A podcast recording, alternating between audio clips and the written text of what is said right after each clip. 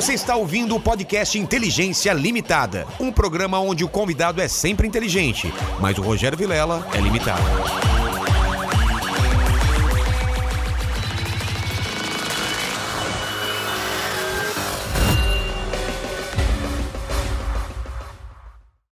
Olá, terráqueos, como é que você tá? Hein? Eu sou Rogério Vilela e estamos começando mais um Inteligência Limitada, o programa onde a limitação da inteligência acontece somente por parte do anfitrião que vos fala, porque eu sempre trago pessoas mais inteligentes, mais interessantes e mais bonitas do que eu. A beleza hoje a gente é discutível, mas a inteligência, eu garanto que o cara é muito inteligente e tem história pra contar. Você que tá na live aí já pode dar o seu like agora de cara, já compartilha e vamos combinar uma coisa? Já manda o seu superchat acima de 20 reais, a gente lê a sua pergunta, claro que não dá pra ler todas, e acima de 150 você pode fazer o seu merchandise, a sua propaganda que a gente anuncia a você. Estamos aqui com o Felipe. Felipe, antes de qualquer coisa, oi, tudo bem contigo? Tudo bom, Tudo Rogério? bem? A gente Como não é que vai trocar está? ideia, eu sou um cara interesseiro, eu quero meu presente inútil de cara. Você trouxe meu presente inútil? Trouxe. Ah, então vamos lá. É o começo inútil. de. É, antes de começar a conversar, eu quero saber o que, que você trouxe. Faz tempo que a gente não se vê, né, Olha velho? isso aqui. Mano, é o quê? É, o, É um é o- DVD.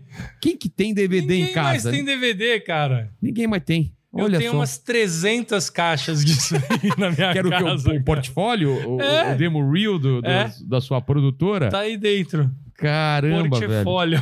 portfólio. A gente tinha que gastar uma puta grana. Quem não tá vendo, só tá ouvindo, é uma caixinha de DVD. Aliás, muito bonito seu logo. com A gente ajudou a fazer esse logo ou não? Esse não. Não, né? Você me ajudou em muitas É, coisas, a mas gente aju- esse acabou não é, sendo. cara, gostei, gostei É. aqui, gostei. Cara, Vou era a minha, pro- a minha produtora, a Galáxia, que agora é, meu, tá parada, Parada, né? né? Por conta da pandemia, tá tudo parado. Mas, meu, eu tenho umas 300 caixas dessas que eu fico com dó de jogar Eu fora. também. E eu falo, cara, mas onde eu vou jogar fora? Onde eu jogo? No lixo reciclável? Não, não, O guarda, que, que eu vou fazer com isso? Aí você pediu um presente Já- inútil. Eu a falei, meu, é esse. É cara. esse, pronto. já- Um a menos, né? Um eu a tenho menos. meu primeiro show, show de stand-up, eu tenho, só porque eu fiz, É. sei lá, 1.500, sei lá quanto eu fiz. Aí eu lancei pelo Netflix, ou seja, não tinha por que alguém comprar porque tava Claro. no Netflix. Então tá todas as caixas aí, cara. Eu Cara, tenho que. Vou dar vazão. DVD não tem mais o que Eu fazer. tentei dar cara. pra mendigo, o cara falou, o cara mandou tomar, enfiar no toba, cara. Porra. Mas eu lembro que eu fui uma vez num estúdio seu na Turiaçu, é isso? Na Turiaçu. Porra, enorme. Era fundo- legal demais, né? Fundo de chroma key É. e tal, cara. Era seu? Era, Era meu, era meu, cara. Você fazia o que lá na época? Cara, é, a principal produção que eu fiz lá, eu fiz duas coisas legais. Um, eu fiz o making off é, Chuchu Beleza pra Sony, Tá. que era a gente filmava, a, gravava, né, as reuniões de pauta do programa do Chuchu Beleza. Tá. Eu e o Ricardo Greenspan, que é meu parceiro roteirista lá do, do Chuchu Beleza, e a gente fazia é, esse programa lá. Aí o que aconteceu? É, depois desse. A gente produziu cento e tantos programetezinhos para Sony. Tá. Depois a gente vir- é, fechou um contrato com a TV Gazeta para fazer o, o Chuchu Beleza na TV. E aí eu produzi 38 programas de meia hora. Caramba! Era sketches? O que que eram? Era um programa de sketches e no final uma entrevista. Era sketchzinhos de humor? Eu participei de alguma coisa lá. Sketchzinha de humor. lá É, é, é. É. E aí, cara. ah, tomei uma rola mais ou menos daqui até o- a parede ali. Do que? De não pagarem? De, meu, de perder dinheiro com esse projeto com a Gazeta. É? porque quando eu fui fazer o projeto com a Gazeta, eles falaram assim: meu, vamos fazer meio a meio da publicidade. Eu falei, nossa, mano, meio a meio, não, É. mano, meio a meio, não, meio a meio, mano. fechou. Fechou. Fechou. Eu entrei com a bunda, eles entraram com a É. rola, cara. Eu não, não teve nenhuma publicidade.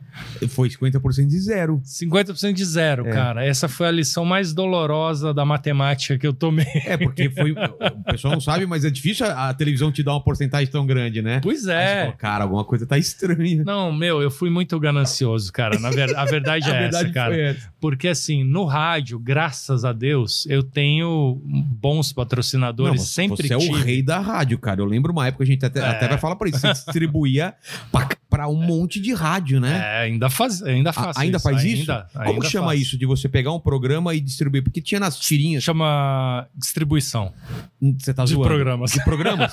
Achei que Não, tinha um sei. termo. Não, Não. tem um termo assim? Tipo, eu estou Não, fazendo. nos Estados Unidos os caras falam que é syndication. É, ex- exatamente, porque também tem Mas das aqui no tiras. Brasil não Manja. tem. É. É quando eu fazia tira pra Folha de São Paulo, tinha tipo syndication. Você vendia pra não sei quantos jornais É. e ganhava uma grana de cada jornal. É syndication. É, exata- Aqui não tem um, um syndication. negócio Não, desse. Eu faço a distribuição do programa mesmo para as É. outras emissoras de rádio. E, eu tô hoje, né? É. Nos últimos 11 anos eu estou na Jovem Pan. 11 anos. É, 11 anos. E a Jovem Pan, porra, tá em quase todo o Brasil, É. né? Então são 50 e, aliás, eu, eu toda hora eu perco. Acho que são 60 e poucas emissoras de rádio hoje Retransmissora. retransmissoras da Jovem Pan. E aonde a Jovem Pan não está, onde não chega o sinal da Jovem Pan, aí eu faço Ah, a distribuição e- é- independente. Essas então não conta. Você não pode vender pra essas que já chega o Chuchu Beleza. Essas que já chegam o Chuchu É. Beleza, eu já tô via Jovem Pan. Exatamente. Aí onde o sinal Jovem Pan não vai, aí eu faço a distribuição independente. Então a gente tá hoje em 105, 106 emissoras, mais ou menos. E, e como funciona? Isso é bom pro patrocinador, porque você vende É. pro cara assim. Fala um patrocinador seu, por exemplo. A Anhanguera. A Anguera. Aí você fala, é, você me pagando, você vai estar em cento e tantas rádios, Isso, em tais, lu- é. tais lugares, audiência. Exatamente. Aonde Ah. passa o programa, passa a vinheta do, do- de é, oferecimento a Anhanguera e depois o comercialzinho de 30 E, segundos e essas, da rádios, Anhanguera. essas rádios nem te pagam pra ter o conteúdo, então. Não pagam. Porque é, uma, é um interesse pra você. É uma troca. Ah. Eu, eu dou o conteúdo e, e, e- e eles me dão espaço comercial. Mas sempre foi assim ou antigamente, Sempre foi assim. antigamente pagavam pra ter o conteúdo? Sempre foi assim, desde a época dos sobrinhos da Taíde. Ah, é? Então vou voltar lá atrás, cara, porque eu te conheço desde... Pra quem não sabe, porque deve ter muita gente jovem aqui que nem sabe... Chofem, Jovem. chofem. Que nem sabe o que é... Tomaram sobrinho- coca. Sobraram... ah, Não, aqui, ó. Hum. Não, medieval aqui, estamos Ó. no torneio. As Cara, trombetas. meu, me deu um cálice do Santo Graal aqui pra tomar. Bonito, meu. Bonito, minha mulher comprou pra minha casa. Eu falei, é brega demais, vou levar pro meu cenário que combina. minha mulher é aquela, sabe, ela compra aquelas tampas de aquelas coisas pra colocar em cima da privada, toda bordada, essa, é Ah. dessas, estraga a minha decoração. Puta merda. Mas o que eu tava falando? Ah, Dos sobrinhos. dos sobrinhos. É, eu te conheço da época dos sobrinhos, sobrinhos, pra quem não Sim. sabe, foi porra, um absurdo, absurdo. Eu conheço da época da 89, mas eu sei que tem uma história anterior. Tem. Então vamos explicar lá. Primeiro, da onde começou isso? Como vocês conheceram? O que, que você fazia antes de sobrinhos? Vamos lá pra trás, assim. Cara, a gente se conheceu na escola. Você, Eu, Bianchi, o Marco Bianchi e o Paulo Paulo Bonfá. Bonfá. Os três sobrinhos da Taíde, a gente se conheceu na escola. A gente estudou junto no Colégio Santa Cruz, que é um colégio tradicional aqui de São Vocês Paulo. e o Hulk, né? Luciano Huck, Luciano não foi? Huck é da mesma classe. Na Você tá mesma... zoando. É. Os- meu, tem muita gente. eu- eu- outro dia o Tortorelli tava me zoando, né? Porque todo mundo que vira e mexe fala, ah, isso aí estudou comigo. Mas realmente, cara, aquele nosso ano ali estudou muita gente, E cara. a galera que Estudou a espalhou. Didi Wagner, Caramba. a Marina Persson era um pouco mais velha. A Domingas Persson, irmã dela, era da minha classe. O, Luiz- Luciano Huck. Eu, Bianchi Bonfá. É, quem mais, cara? A filha do Temer, Maristela. Nossa, velho. Maristela Temer era da minha classe. Meu, não, toda hora eu lembro assim, de alguém. Os caras, pô, estudou com o Felipe? É, estudou com o Felipe. E das áreas totalmente. Foi, cada um foi pra um lado, né? É cara? engraçado. A gente, então, eu, o Paulo e o Marco, a gente estudou junto no colegial ali. Na, na verdade, desde os sete anos até o. Desde, desde a primeira série do, do primário até o fim do colegial. E sempre fomos amigos e tal. E a gente no colegial começou a fazer umas brincadeiras que era tipo zoar é, comercial de TV, zoar novela. Porque o Marco morava do lado da escola e ele tinha um gravador. Sei. E a gente começou, a gente saía da escola e ia pra casa dele. E tinha um gravadorzinho, a gente começou a gravar umas merdas, começamos a falar tal. E aí começamos, era uma fita Fazendo cassete. É, tinha fita cassete na época, né? Pô, a galera nem sabe o que. Nem sabe o que é fita cassete. Vai pesquisar! É, Vai rodava no com Google. caneta, né? Caneta bic pra voltar, rebobinar. Nossa. Era o. Era o. Isso é pré. O pendrive da época era uma fita Isso cassete. que você tá falando é pré-videocassete ainda, não é? Ou já tinha? Já tinha. Na verdade, cara, o que a gente queria mesmo era fazer vídeo. É, por isso que eu tô perguntando. Só que era muito caro. É, O único que tinha uma, uma, uma, uma máquina de. uma gravadora né, É. de vídeo era o pai do Bonfá, mas ele não emprestava. Emprestava pros moleques. Não emprestava, cara, dava uma Caro pra raiva. caralho, né, negócio? Puta, o cara ficava miguelando aquilo lá, nunca usava, meu. É. E não deixava a gente usar. Então a gente não tinha um. Não era igual hoje, você ter o É. celular que você grava o que você quiser e tal. Era dificílimo, era caro. Porra, claro. E aí, meu, a gente tinha o gravador do Marco. Então a gente começou a fazer as coisas em áudio, na verdade, por uma Meio- consequência do. Era, era a facilidade que a gente tinha, era o áudio. Mas o que, que vocês faziam, por exemplo? Um faz... é, double hack, um falava, outro já falava, e cada um fazendo sua parte É, separada. a gente fazia tudo combinado. E aí, meu, fazia uns barulhinhos, batia Ah, é? umas coisinhas, fazia, é, fazia uma sonoplastia muito tosca. A gente cantava as vinhetas, fazia tudo, meu. Tudo do Sobrinhos da Taíde surgiu naquela fita que chamava-se Exclusivas. Exclusivo. Que acho que o Marco Bianchi tem até hoje essa Ah, você tá zoando. Pô, você vou chamar o Marco exclusivas. Bianchi aqui, ver se ele traz isso. Cara, e assim, tinha. A gente gravou. A gente gravava na casa do Marco e, e gravamos muitas coisas também no meu sítio, que era da minha avó, né? Que tá, na, tá agora dos meus pais, enfim, que eu fui a vida inteira lá em Bragança, que muitos dos meus amigos foram, né? O Sim. famoso sítio de Bragança ali, é engraçado. E, meu, os sobrinhos da Taíde Nasceu muito nasceu ali também. Cara, e aí você mostrava pra galera, a galera ria. Meu, a gente, a gente ia gravando essa fita e a gente mostrava pras pessoas, e as pessoas pediam pra tirar cópia.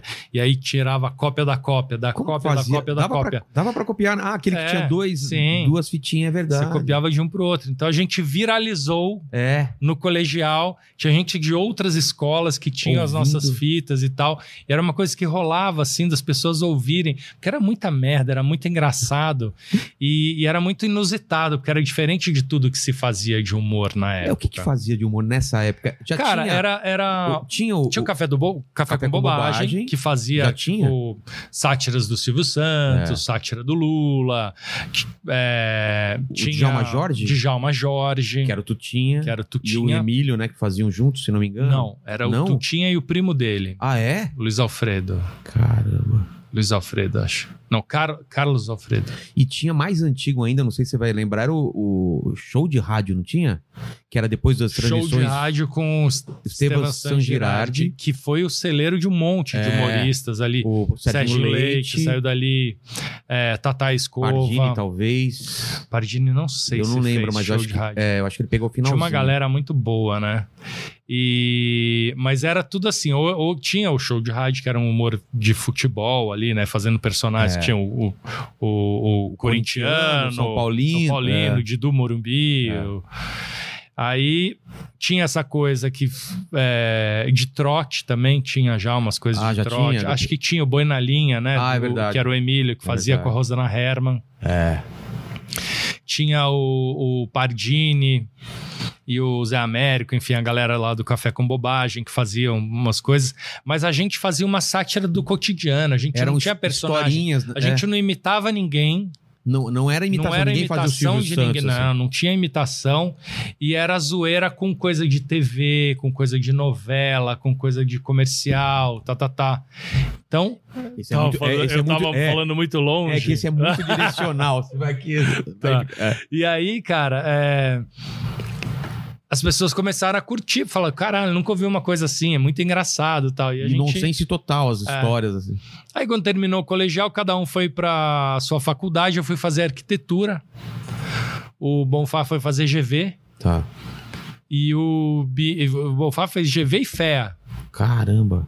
du- as duas. Ao mesmo E o- tempo? ao mesmo tempo. Nossa. E mano. o, e o Marco foi fazer ECA, Rádio TV. Foi o único que foi pra área. É. E aí, no primeiro ano do- da faculdade dele, ele precisou fazer um trabalho de faculdade. Ele falou: Ah, vou fazer um programa de rádio, vou fazer um piloto de um programa de rádio, de humor. E aí me chamou pra ajudar. Então eu fiz vozes. Pra, eu, eu era o ator do Marcos. Ele Sei. tinha que fazer uns vídeos. uma- a gente fez um vídeo de uma sátira do, do Collor, né? Que tinha sido eleito lá em 90. Ah, tá. Era o primeiro, é, a gente entrou na faculdade em 1990. E era no ano do Collor. Então eu fazia, eu sabia imi- imitar o Collor, aí fazia as- os vídeos lá pro, pro, pras coisas que o Marco fazia pra escola, né? Eu era o ator dele. Ah, mas era vídeo, então? Na época ou era só áudio?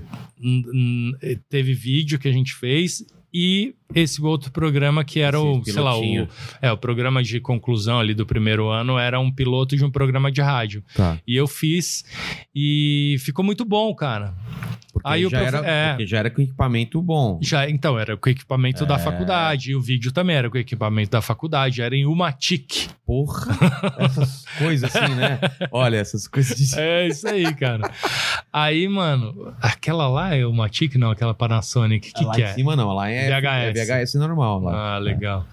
Aí, cara, o professor dele falou assim: Meu, vocês têm que levar isso aqui na Rádio USP, cara. Isso aqui tá muito bom. Leva na Rádio USP, fala com os caras, eles te dão horário. A Rádio USP dá horário para Ah, é? alunos da USP para desenvolverem projetos experimentais e tal. É uma rádio da faculdade. É. Ela é, ela é feita para isso. A gente falou, porra, vamos lá, né? Chegamos lá para conversar. O diretor era marido da coordenadora da escola que a gente tinha estudado. Caramba. Chamava-se Melquiades. E a- ele era marido da Rosana. Da Suzana. Desculpa, Suzana.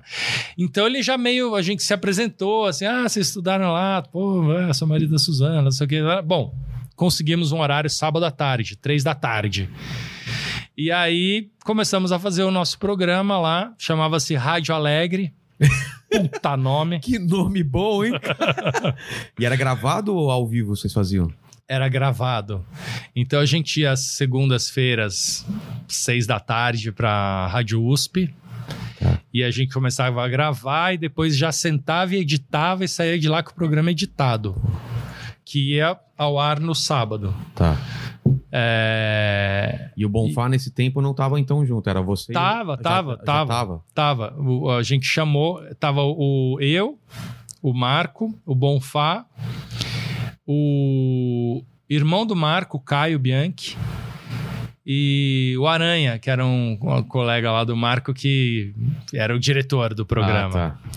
Aí o Aranha, logo no primeiro mês, já desistiu, meu, porque a gente era muito retardado, cara. Principalmente eu, cara. Eu gravava tudo errado, meu, eu não me concentrava. Eu tenho dificuldade de leitura, cara. Eu vou ler um negócio, eu leio tudo errado, eu Até troco. hoje? Até hoje, Ah, meu. então você tem aquele negócio, como chama isso? Dislexia. É, você tem É, dislexia? Tenho, tenho. Ah, cara. Pesado. e eu lia tudo errado, meu. Não, Os é, caras a, ficavam, não é a maconha não, né? Não, Não tem a ver. não tem a ver. Acho que não. né? Acho que não. É. Mas, cara, o, o, o fato é que, meu, o, o cara, o Aranha pulou fora. Pulou falou: ah, meu, fora. vocês são muito chatos, vocês ficam enrolando aí, vocês, vocês não levam a sério. E não levava a sério mesmo, né? Era zoeira pura. E era muito engraçado, porque, assim, tipo, o compromisso, ah, tudo bem, a gente tinha que entregar um programa de meia hora todo final da segunda-feira. Mas, meu, a gente fazia cagando de rir, Ah. zoando e tal. E só as nossas mães ouviam, né? Porque, meu, terça-feira, sábado à tarde, três da tarde, na Rádio USP, É. ninguém ouvia. Mas tinha um maluco que ouvia, cara, que era o, o Luiz Augusto Alper, que era o diretor artístico da 89. E ele ouviu a gente lá, ele, tava, ele tinha sido contratado para para mudar a programação do 89. A 89, é, ela sempre, sempre foi a rádio rock, É, mas rádio rock. naquela época, naqueles anos, ela tava muito lado B. Ela só tocava uns heavy metal, tava pesada. E o público da rádio era tudo cabeludo, camisa preta, é, anel com caveira, sabe aqueles caras Tô bem ligado. metaleiro? Sim. Era esse, era esse o, o, o público da rádio. E a rádio falou, cara, esse público não, não vende patrocínio, a gente precisa Aumentar. modernizar, a gente precisa tornar a rádio mais pop. Ah, Como que a gente vai fazer isso? E aí o Luiz Augusto chegou lá com essa proposta de tornar a rádio mais pop. Trazer um jovem e mais descolado e menos xiita, radical de rock and roll, pesado, metaleiro, caralho. Que eles não queriam mais isso. E aí a gente entrou como parte deste projeto de rejuvenescer a rádio, dar um ar novo. Então, o Luiz Augusto ele queria um humor que não parecesse com nada do que estava no ar na época. Era uma coisa diferente. E aí a gente tinha tudo a ver com esse projeto. E aí saímos da Rádio USP e fomos para 89. Então a gente deixou de chamar Rádio Alegre Que quem deu esse nome? o Marco.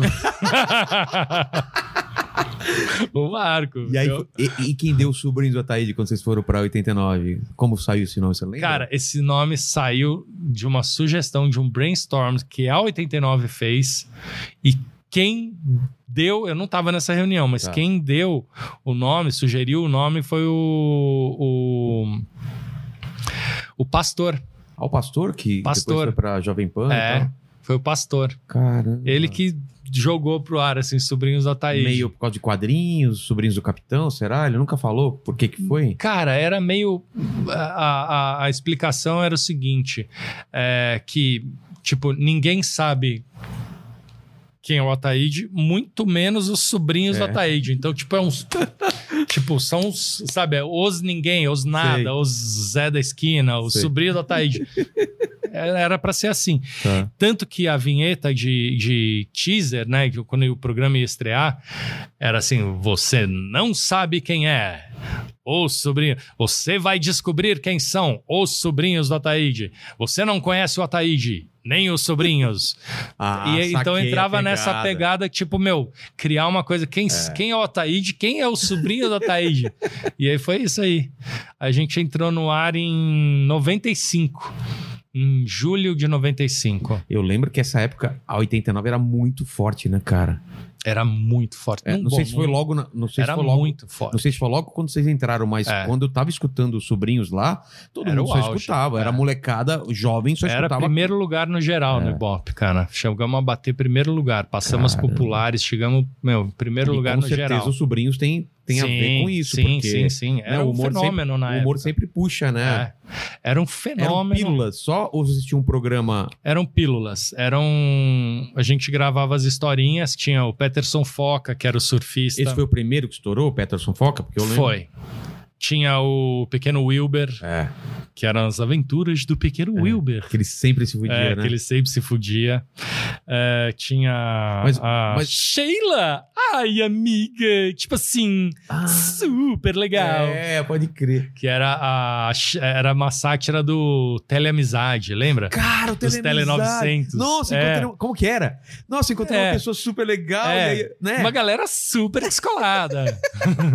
Era a mina e É. o cara falando, né? Você pode falar até com seis pessoas ao mesmo tempo. tipo, era, meu, não existia chat, É. né? Não existia é internet, não como existia era o nada. esquema? Você ligava para você um ligava número para um número, era era, um randômico? 09, era um 0900, que você caía numa sala de bate-papo que tinha mais cinco. Meu, sabe o que, que era aquilo? O que que era? Clubhouse. Só É pelo telefone. Ah, Era você não aquilo. falava com uma menina, podia cair com um monte. Você caía com uma, numa sala, você caía numa sala. Ah. E aí você ficava batendo papo com até seis pessoas ao mesmo tempo, que você não sabia de onde era. E, e aí veio a, Daí tinha umas chavecadas, É. não sei o que, tá, tá, tá. Daí era a história. veio Era, a Sheila. é, e a gente sacaneava a propaganda. Ah. E ela sempre tinha o Cleverson Mariano, homem e companheiro. Eu gostaria de convidar você, minha pituquinha. Que marota, né? É, sua pituquinha marota. Era muito... Era muito engraçado. ele falava, umas- é, eu gosto É. de esportes não sei o quê. É, ele passava umas cantadas É. muito nada a ver. A melhor que eu lembro, ele fala assim: Alô, Valesca? Aqui é Cleverson Mariano, homem e companheiro. Eu tenho um bottom do Queen. Esse era o chaveco. chaveco do cara. Ela, meu, não acredito. tipo assim, você foi no, no Rock in Rio? Aí já, tipo, meu.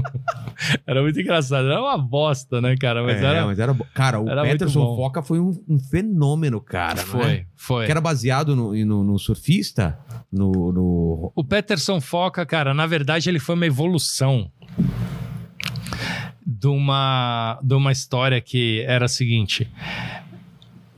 A primeira história surgiu na Rádio USP, era o Carlinhos Mala. E o Carlinhos Mala, ele era um, um- playboy que fazia todos os esportes. Tá.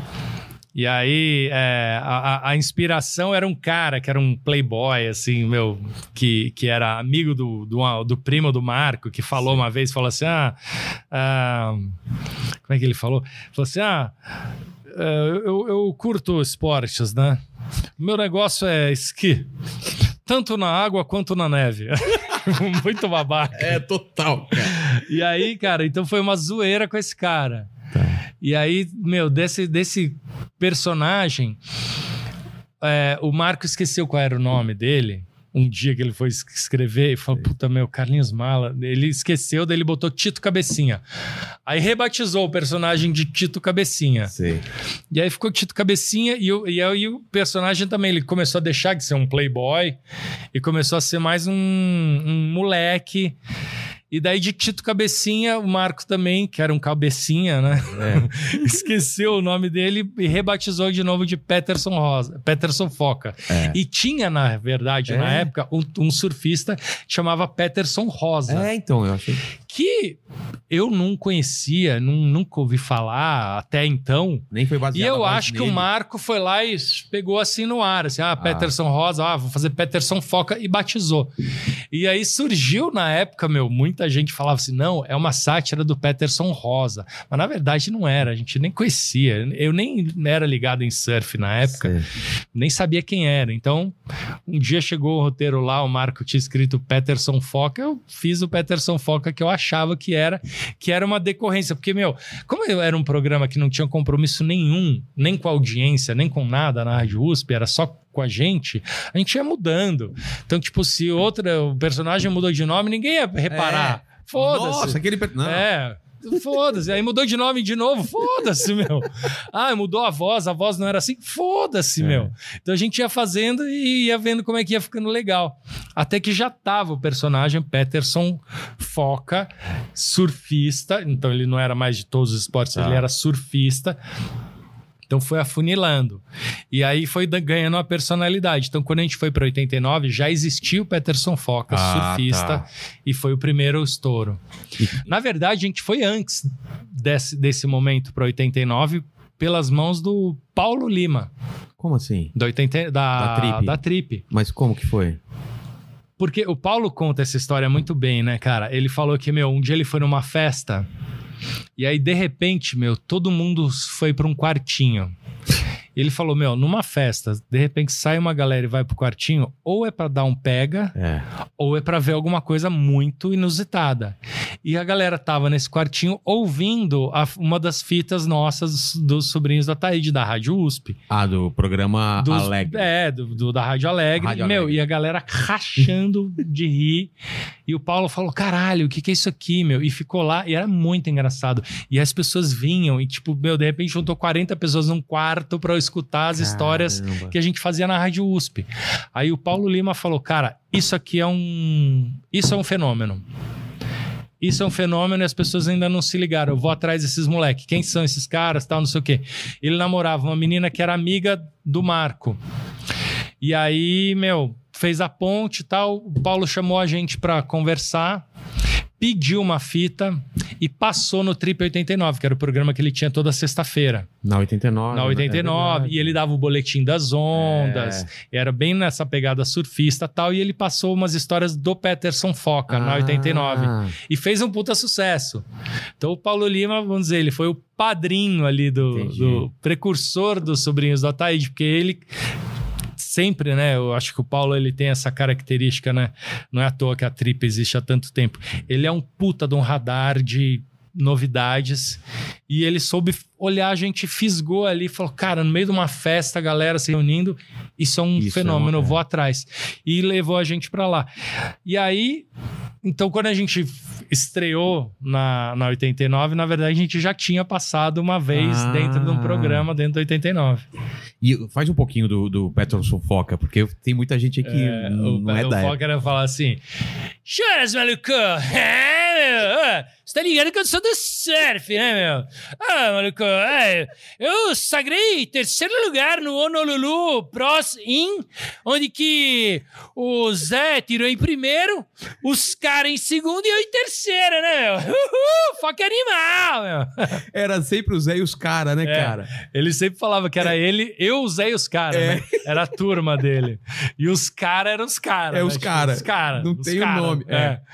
Cara, era- e- isso pegou pra caralho, cara. Uhul. É, e, meu, e isso, cara, caiu como uma luva, assim, porque 89 era a rádio que os surfistas escutavam, É. os surfistas, os skatistas, galera de esporte radical, era a única opção jovem que existia de, de entretenimento né, na rádio. Já existia MTV, mas era na TV, É. e a rádio era 89. Era uma versão da MTV na, é, na rádio. era é. 89, meu, reinava. É. Não existia ainda é, arquivos digitais, nada disso, MP3, Não. não, não, não tinha nada disso ainda, cara. Caramba, é pré 95, é, não tinha nem MP3 na época. Caramba. Tinha CD, É, CD já tinha. já tinha, mas não tinha MP3 ainda não.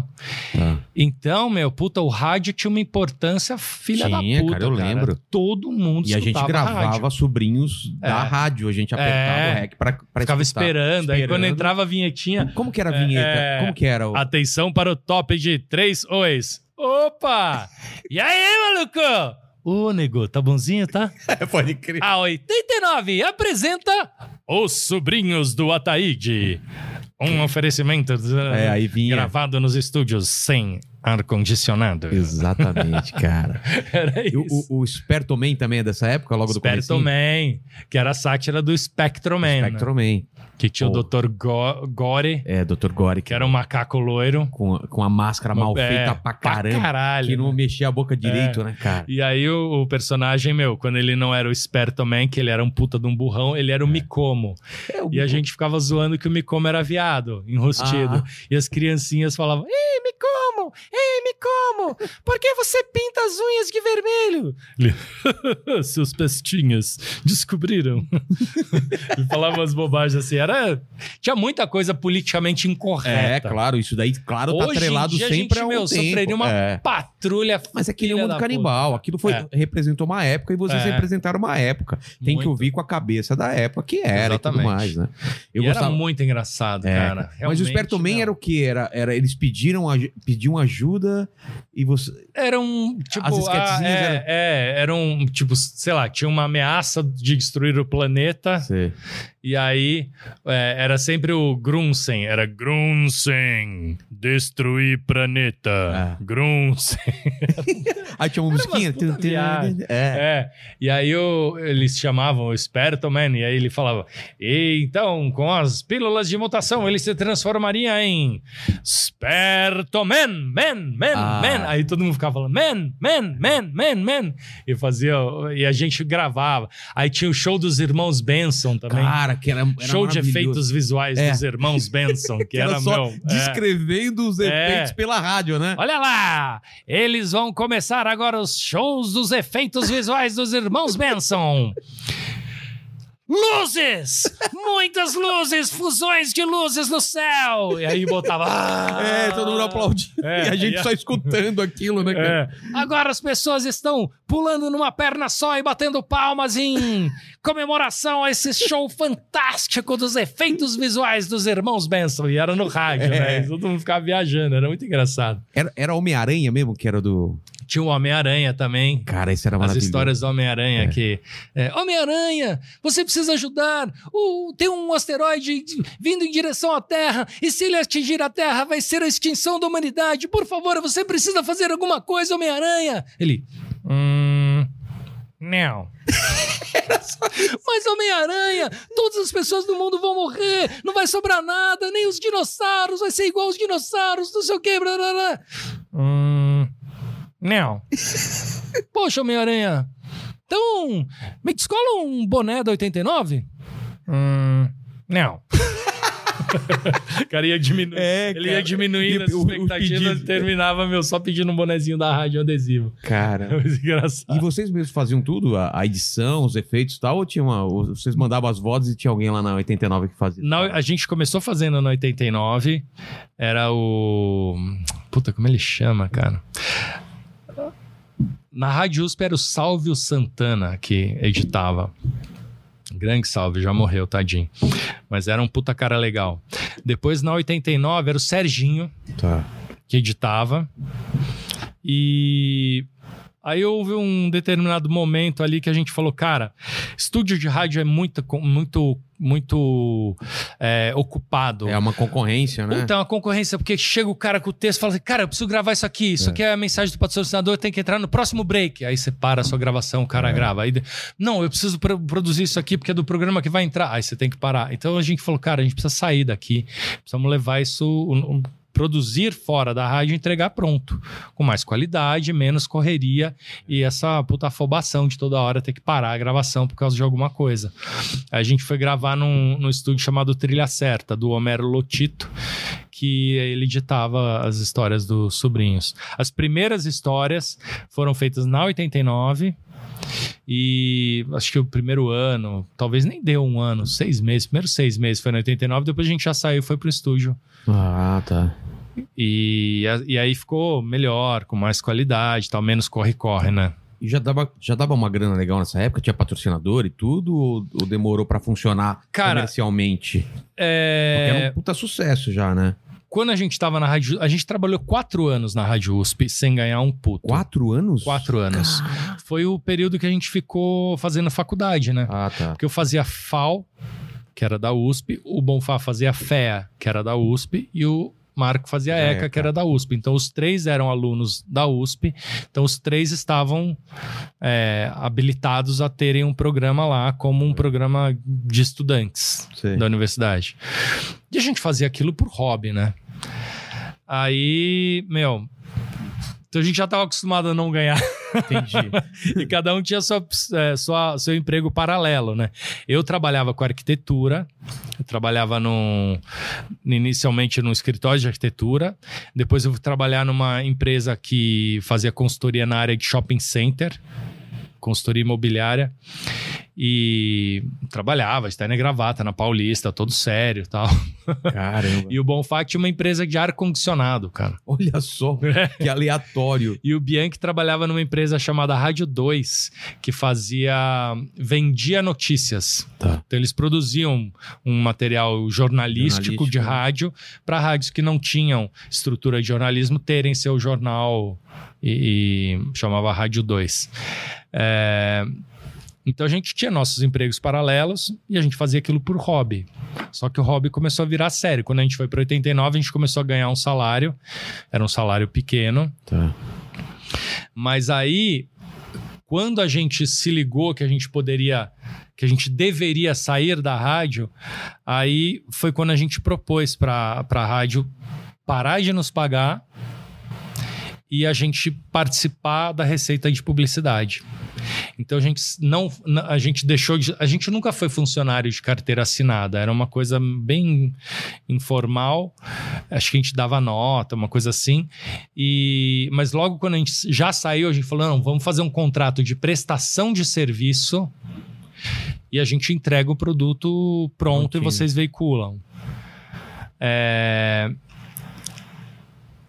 Aí tem até uma história engraçada, cara, porque a gente não tinha registrado o nome.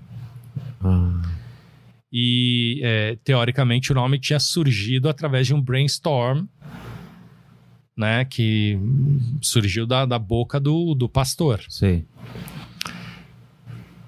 E quando a gente saiu, a gente foi virar prestador de serviço, a gente foi registrar o nome. Quando a gente foi registrar, a gente olhou e falou: ih, caralho, Já tem. 89 já registrou. Ah, A 89 tinha registrado como uma marca dela.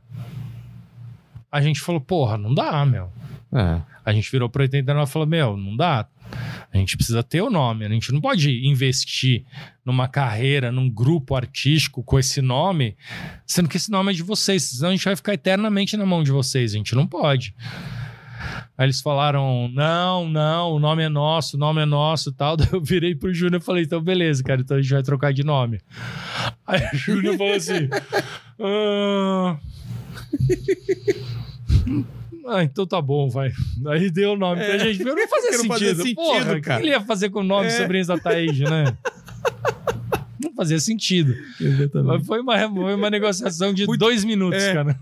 Foi um, foi É. uma- foi um truque, né? Um É. truco, seis, do, é, seis, nove lá. Vai, foi. Foi isso, cara. Daí o Júnior falou: Ah, tá bom, vai, meu, fica com o nome aí pra vocês, então beleza. E aí a gente registrou o nome, transferiu pra, pra gente a propriedade do nome. E a gente então se tornou um grupo de humor de três caras chamados Sobrinhos da Taíde. Prestadores de serviço do 89, com uma produção independente. E aí a gente começou a distribuir, não só porque 89 era uma rádio só de São Paulo, uma rádio local, e a gente falou: Meu, vamos, vamos ver se esse programa dá para distribuir para as outras emissoras em outros lugares e tal. É, a gente falou com o Paulo Mai, que é um radialista, ele, fa- ele tem um programa até hoje, chama Jazz Masters. Paulo É? Mai, é. Acho que é no Eldorado. E grande Paulo Mai começou a distribuir o nosso conteúdo. Ele tinha essa, esse expertise, ele conhecia os caras das rádios e tal, e começou a distribuir. É, E aí o Sobrinhos da Taíde começou a se tornar, vamos dizer, nacional. Tá. E a gente, meu, chegou a ter, meu, 70 emissoras de rádio, 50 emissoras de rádio. Foi uma- o, o número foi crescendo assim.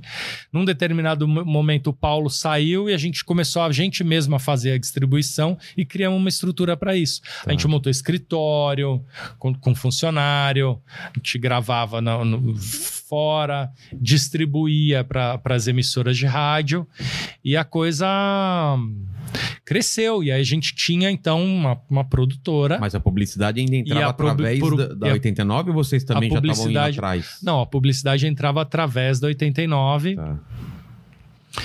E aí houve um momento em que a gente renegociou o nosso contrato, era um, terminava um contrato, a gente renegociou, e aí a gente ficou com a possibilidade da gente vender Ah, tá. o conteúdo, o, o- um- a cota de patrocínio.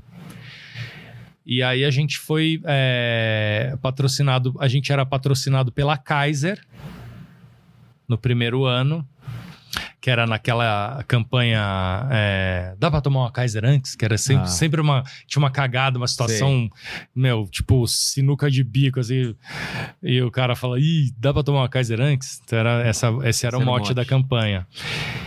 E aí eles patrocinaram a gente um ano e na renovação eles não quiseram renovar. Eles não quiseram renovar, a Skol veio e pau. Pegou e ficou três anos sobrinhos da Taíde com a Skol. Daí a gente, meu, virou garoto propaganda da Skol.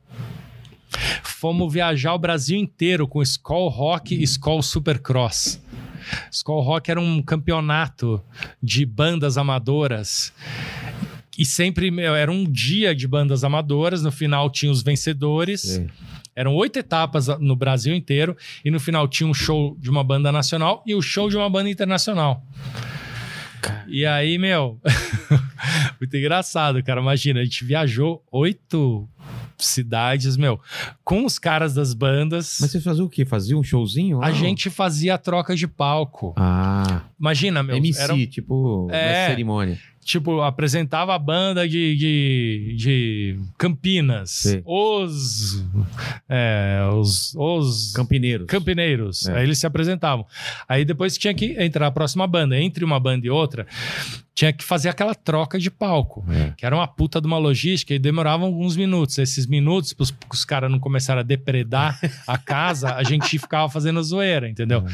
Mestre de cerimônias, piada. Interagir. É, dando boné, dando brinde pros caras, interagindo, até a outra banda tá pronta pra começar. Ah, E aí foi muito engraçado. Umas puta história, mano. Cara, tem umas histórias Tipo muito engraçadas. Ah, meu, tem umas que nem dá pra contar aqui. do que de zoeira, de... De zoeira, de, meu, puta, de tudo, né? De.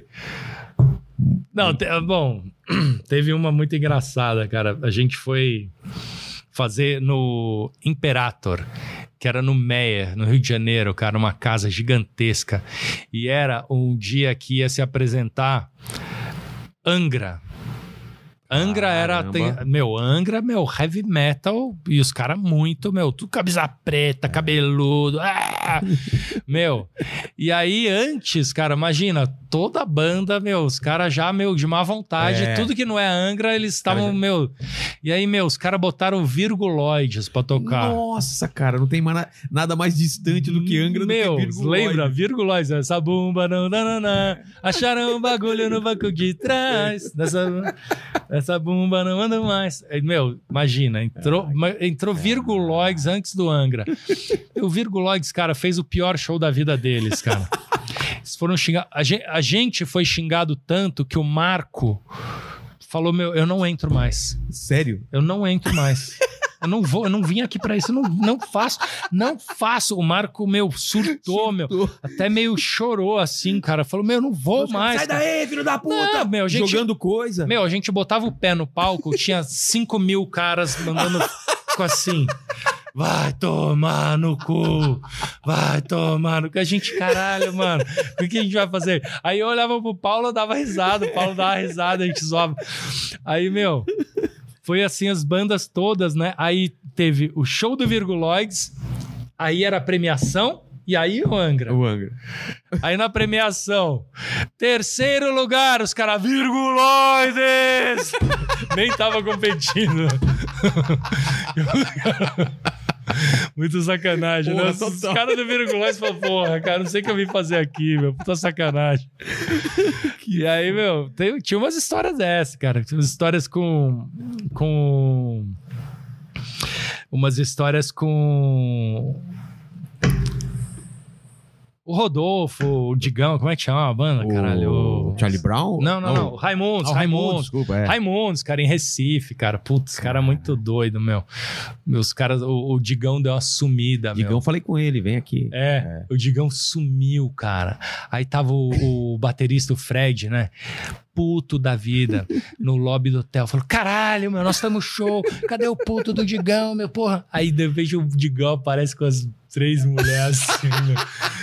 E aí, meu irmão, qual é que é? Vamos lá então, pá. Os caras, meu, eu falei, cara, essa banda não vai durar. Dito e feito, é, né? dito não e durou. feito. Cara, Não durou, né? os caras foram no limite total Fora. em tudo, né, cara? Não durou, não durou. Porra do Os caras, meu, pegar, Pô, acelerava essa época muito. deve ter sido muito legal, cara, rodar. É. Pô, então tinha umas bandas grandes que faziam, né? essa- esses É, da- da não, era banda grande, cara. No final era sempre uma banda foda e, e, meu, uma, uma, Uma uma- e uma internacional. É. Teve uma cena, cara, muito engraçada, meu. Era o Everest Viana, Tá. meninão ainda, antes do acidente. É. Aí, meu, cheguei tarde no hotel, assim, cara. Aí vejo o Herbert Viana no lobby do hotel, assim. Aí ele fala... Ele tinha umas meninas conversando assim. Aí, pô, elas querem subir e tal, não sei o quê. Ele fala meio que falando ali com o concierge, pode subir. Aí ele falou assim, ah... Tudo que eu tenho a oferecer é um bom vinho e clipes da MTV. Aí as meninas falaram, tá bom, tá bom. E eu Tudo eu peguei tenho essa frase, cara. É, É um bom vinho e clipes da MTV. é. Que maravilhoso. Meu, eu peguei essa frase assim, toda vez eu Caralho. repetia essa frase, cara. Eu vou usar isso pra É. vida, cara. Tudo que eu tenho a oferecer é um Tá bom vinho mandíbula? e clipes da MTV. Mandíbula, eu vou usar isso daí pra pegar mulher, cara. Ó, puta chaveco, é, hein? Se vocês quiserem subir no quarto, é o que eu tenho pra oferecer. Vinho e clipes da MTV. As meninas falaram, o quê? Clipe do quê? Caralho, Não, tinha umas foda. coisas muito engraçadas, cara. Esse, puta, essa- essas viagens eram muito boas, Mas cara. fora essa daí que teve do Angra, a galera é, recebia vocês bem. Recebia bem, cara. Ou tava Mas- lá, não, quer ver a banda e foda-se. Meu, é uma, é uma situação muito ingrata você ir fazer um, um, um mestre de cerimônias, porque os caras não querem ouvir Os caras piada. tão bebendo, né? Os É. Não, igual o Paulo Maia, cara, que é o primeiro cara que distribuía as coisas. O Paulo Maia era um É. puta do xarope também. Uma vez ele falou: Cara, consegui um negócio do caralho, do caralho. Eu falei: O que, que foi, Paulo? Não, carnaval. Carnaval. Tá tudo fechado já. Falei com Dodô e Osmar, vai ser o trio elétrico. Dodô e Osmar e sobrinhos da Taíde. Aí Dodô e Osmar vão tocar uma música, aí para, vocês mandam uma piada. Aí volta a música, aí para, vocês mandam uma piada. Eu falei, Qual a Cara, chance de dar certo? Qual é a chance, cara. bicho? Os ca... Meu, Meu, você acha que, meu, carnaval de Salvador, todo mundo de abadá, meu, É. cheirando lança, meu, querendo catar a mulherada, para a música. Não, agora vamos ouvir uma piada. uma piada. Felipe Xavier aqui sobre os Ataíde vai contar uma piada ótima. Vai lá, Felipe, conte a piada. Óbvio que não. Eu ia ser esfaqueado, meu. Não dá, né? Tem, cara, as ideias, Não, os caras tinham umas ideias que era foda, meu. Era foda. É que nem a gente quando colocam a gente pra fazer show em puteiro. Entre um, entre um strip e outro, coloca um comediante, cara. Qual é a chance de dar certo? Eu, eu Patrick fiz show Maia assim. me contou que fez recentemente no Bahamas. Exatamente. Ele foi lá. Bahamas, eu fiz naquele. Fazendia, que é uma, é uma, uma casa famoso de Campinas. Ah, Era, eu entrei depois uma mina vestida, ela tava pelada com a bandeira É. do Brasil ao som de Cazuza, sabe? Brasil, mostra a tua cara. E ela jogava a bandeira Mostra a no tua final. cara, ela É, ela assim. abria e jogava. Aí depois ela saía do palco pelada. Com vocês, Rogério Vilela. Qual a chance? Qual a Me fala. chance de você caras agradar? Rogério Vi. Caralho. Cara, Nossa. é, é, é tipo- É. é- é- é- na, na cabeça do produtor faz todo sentido. Todo sentido. o cara, não faz aquele negócio. Nossa. Imagina, cara, parar o trio elétrico, a galera louca. Agora umas piadas pra. Não, vocês. Dodô e Osmar e sobrinhos do Ataíde no trio elétrico, cara. Porra. Pode ser o, sei lá, cara, pode ser o Paulo Gustavo. É. o cara mais famoso que for não vai rolar, né? Puta que pariu. Tom Cavalcante, não rola. Nem fudendo. Mas, meu, aí foi isso, cara. A gente. Foram bons momentos ali, cara. Na, na 89, Na foram 89. quantos anos? Foram quatro anos. E aí, Foram só quatro anos e parecia marcaram que era- é, uma que era geração, né? e, e aí nada de audiovisual, nada de é, televisão nesse período da 89? Ou foi Teve depois? o MTV Rock Go. Foi nesse, nesse período? Foi. Ah, é? A gente fez em É, 97. porque tinha tudo a ver com a MTV, É. né? É, sim, sim. A gente foi contratado na, em 97 para fazer o Os Rock Go. Os três. Foi, foi como sobrinho da. Taíde mesmo. É, Rock Go com os sobrinhos da Taíde. Tá.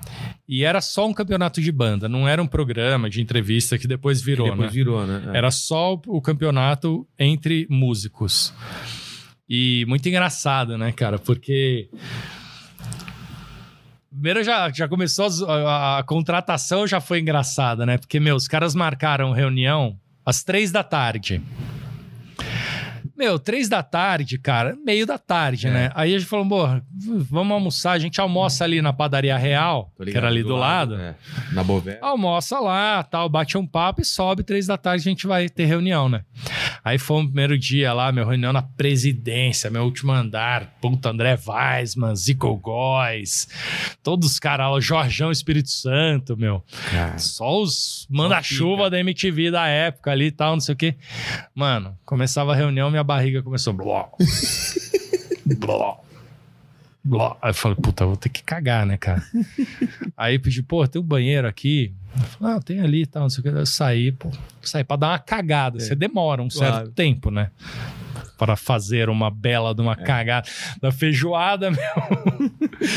aí eu voltei e tal, lá, depois de uns cinco minutos, beleza, sentei, e aí tal, não sei o que, blá, blá, blá, tal. Aí marcamos uma segunda reunião, três da tarde.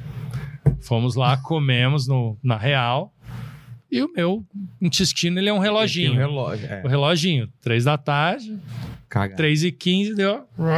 Falei, puta, preciso cagar de novo. Puta, com licença, tem um banheiro, eu vou, vou ao banheiro, tá? Não, beleza, tal. Foi. Na terceira vez, cara, o cara falou assim, mano, na terceira reunião, porque foram algumas É. reuniões. Na terceira reunião, quando eu pedi pra ir no banheiro, meu, eu voltei, o cara falou assim: olha, eu queria falar uma coisa, tá? Eu não tenho nada a ver com a vida pessoal de vocês e tal, mas, cara, nós tivemos um problema aqui com pó. Ah, Os caras, meu, cheirando pó, eu já quero saber desde já, mano. Você ficar indo no banheiro, não sei o que. Eu falei, não, pelo amor cara, de Deus, o cara. cara, achou que você ia cheirar. Achou que eu ia cheirar no banheiro. Não, é só Eu falei, cagada. não, cara. Não, é porra. só, porra. Imagina, eu sou mó careta, você tá Vai lá louco, cheirar mano. pra você ver. Vai cheirar o que eu fiz. Falei, meu, vai no banheiro. Falei, porra, vocês ficam marcando reunião três da tarde, a gente vem comer feijoada aqui na, na, Na na, padaria real. Você quer que eu faça o quê, cara? Aí foi uma puta gargalhada, meu, porque ele deu uma puta indo me indireta assim, mano. Nossa, mano. Falou assim, cara, olha, a gente já teve problemas com drogas aqui, apresentadores com problema de drogas, meu, a gente já quer saber de já. Vocês têm algum problema com isso? Daí Eu falei, ih, mano, ele tá dando- mandando essa pra mim, né? falei, cara, pelo amor de Deus, ó, eu sou careta, eu sou bonzinho, não sou louco. Posso ser louco em outras coisas, É. mas isso não. E aí, qual que era a negociação? Era pra fazer, a princípio, só esse programa? Era, meu, era pra. Eu acho que era, eles fizeram um programa antes que era com a Soninha e o Samuel Rosa. E o. Olho no lance é Silvio Luiz. Silvio Luiz. De futebol? De futebol. E não tinha ficado engraçado. Ah, tá. E aí os caras, meu, tiveram a ideia de chamar a gente. Quando a gente fez, ficou engraçado pra caralho. Mas eles, eles que deram alguma direção, tipo, vai lá e se diverte? Eles falaram, meu, vocês podem zoar todo mundo, pode, meu, tirar sarro, fazer piada, pode zoar. A única coisa que vocês não podem falar é que o João Gordo é traidor do movimento punk. Ah, vá. Falaram, meu, a única, a única, a única ressalva era essa, porque o João Gordo tinha sido acab- acabado de ser contratado. Não, e rolava esse papo direto. E os acusava- caras falaram, meu, pô, o cara do Rato É. do Porão agora vai ficar, meu, pagando de comédia aí, É. meu, entrevistando, fazendo um programinha de entrevista. Então estavam chamando ele de traidor, Traidor do, do movimento, movimento. punk, ele ficava puto da vida. aí o- o- o- os caras falaram pra gente, né, não pode falar isso, porque ele, meu, ele perde a esportiva, ele fica louco, mano. Caramba. A gente falou, beleza, não, pode deixar. O resto pode zoar, pode zoar, pode zoar, todo mundo pode. Primeiro jogo. Entra o João Gordo em campo, Bonfá. Tá lá entrando o João Gordo, mais conhecido como o maior traidor do movimento punk. Os caras, não! Os caras já tirando fone, já saindo do estúdio. Porra, falar pra não falar é a mesma coisa. Porra, Fica na ló- cabeça. ló- né? não, é, pediu pra não falar, é, aí cara. que a gente vai O cara falar, vai né? ficar puto? Tá, tá bom, então não... É óbvio, quebrou o tabu. O João Gordo cagou de rir, falou que se foda. Ah, então beleza, Não. Porra. Aí quebrou o tabu. Aí os caras falam, bom, foda-se, agora, meu, quebrou o tabu, né? Pode falar o que for, ele cagou de rir, foda-se, meu. E acabou daí, meu, dissipando essa piada É. de que ele era o traidor do movimento punk da melhor maneira possível. Exatamente. Quando você aceita a piada. Ele aceitou a piada e pau no cu. E aí foi um puta sucesso o programa. Uma, das, uma, uma das, das coisas que vocês zoavam direto e que, eu, e que eu lembro que o cara ficou puto foi Engenheiros do Havaí, não foi? Ligeiros do Havaí. Esse não gostou da brincadeira. Como que era que cê- que vocês falavam? Porque, meu, é, tinha um personagem que era o, o, o Pequeno Wilber. Ah, é. E o Pequeno Wilber, ele Explica- vivia. Explica, é, é, explica como que era. era assim: o Pequeno Wilber, ele vivia no rancho do vovô Walton. e ele vivia lá conversando: Olá, flores. Olá, Pequeno Wilber. Olá, pedra. Olá, Pequeno Wilber. Olá, papagaio. Olá, Pequeno Wilber. Quando de repente apareceu um monstro no sítio Ah. e o monstro foi lá e atacou o Wilber e tal. E aí o Wilber tentava dialogar com o monstro, não sei o quê. Então cada vez era o terrível Homem das Neves, era o Godzilla, era o, um cachorro raivoso de sete cabeças, não sei o que lá. E aí a gente começou a ficar faltar monstros pra. e a gente começou a pensar em outros tipos de coisas que pudessem assustar o pequeno Wilber. E uma delas foi o Humberto Gessinger.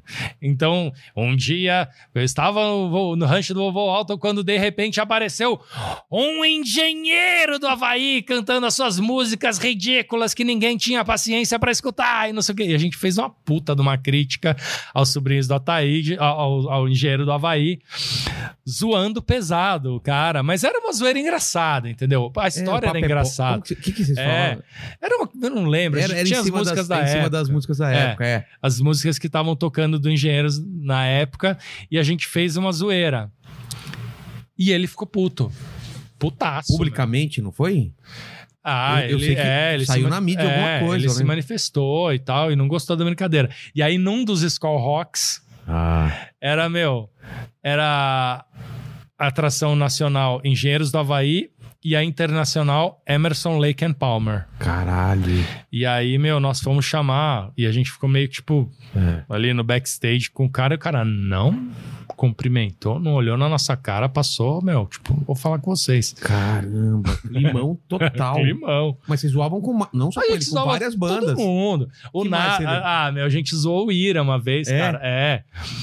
Que o, o Ira fez uma música que fala, falava assim: é, já fumei todos os baseados, já fumei todos os cigarros, não sei o que. Era uma música, eu não lembro mais como é que era, mas era meio nessa linha.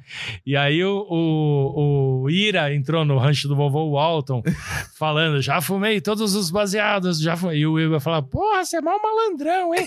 e ele ficava tipo, ah, ah, ah. que era muito Então, zoeira. cara, era normal É. zoar. E aí falava assim, não, porque daí chegou o nazi, diz, é, é, diz que, é, o nazi destilando suas poesias baratas de porta de botequim. Que era uma, meu, era é, pesado de Pesado falar isso. pra cara. caralho. E o nazi cagou de rir, cara. Encontrou com a Então. gente uma vez, meu, falou, vocês são os filhos da puta, meu, caguei de rir, puta. Essa aqui é o lance, É. cara. Que a piada é homenagem, né, cara? Claro. Pô, só, só faz piada com quem tá em muita É. evidência, cara. E a gente zoava todo mundo, os caras cagavam de rir. E no Rock Go É. Eu era lembro- mais assim. E tinha, e tinha os personagens, né? Qual que era o goleiro lá? O. Claston! Claston! Claston! Era o cara lá, era, ele, ele é um músico de uma banda, eu nem lembro qual era a banda, que não tinha uma expressão musical, assim, até tinha, enfim, mas o Claston, eu acho que ele era baterista, se bobear, eu não sei, eu vou, tô falando O pessoal besteira do, do chat pode ajudar a gente aí. Tô falando besteira, eu não sei o que, que o Claston, qual era a banda, nem nada, mas o Claston virou uma figura É. pública fodida, porque, meu, tudo era o bordão do Bonfá, né? Ele gritava Claston! E o Claston, meu, saiu do anonimato pra, Exatamente. meu, o estrelato pelo Rock Go, né? Por ser o grande goleiro do Rock Go.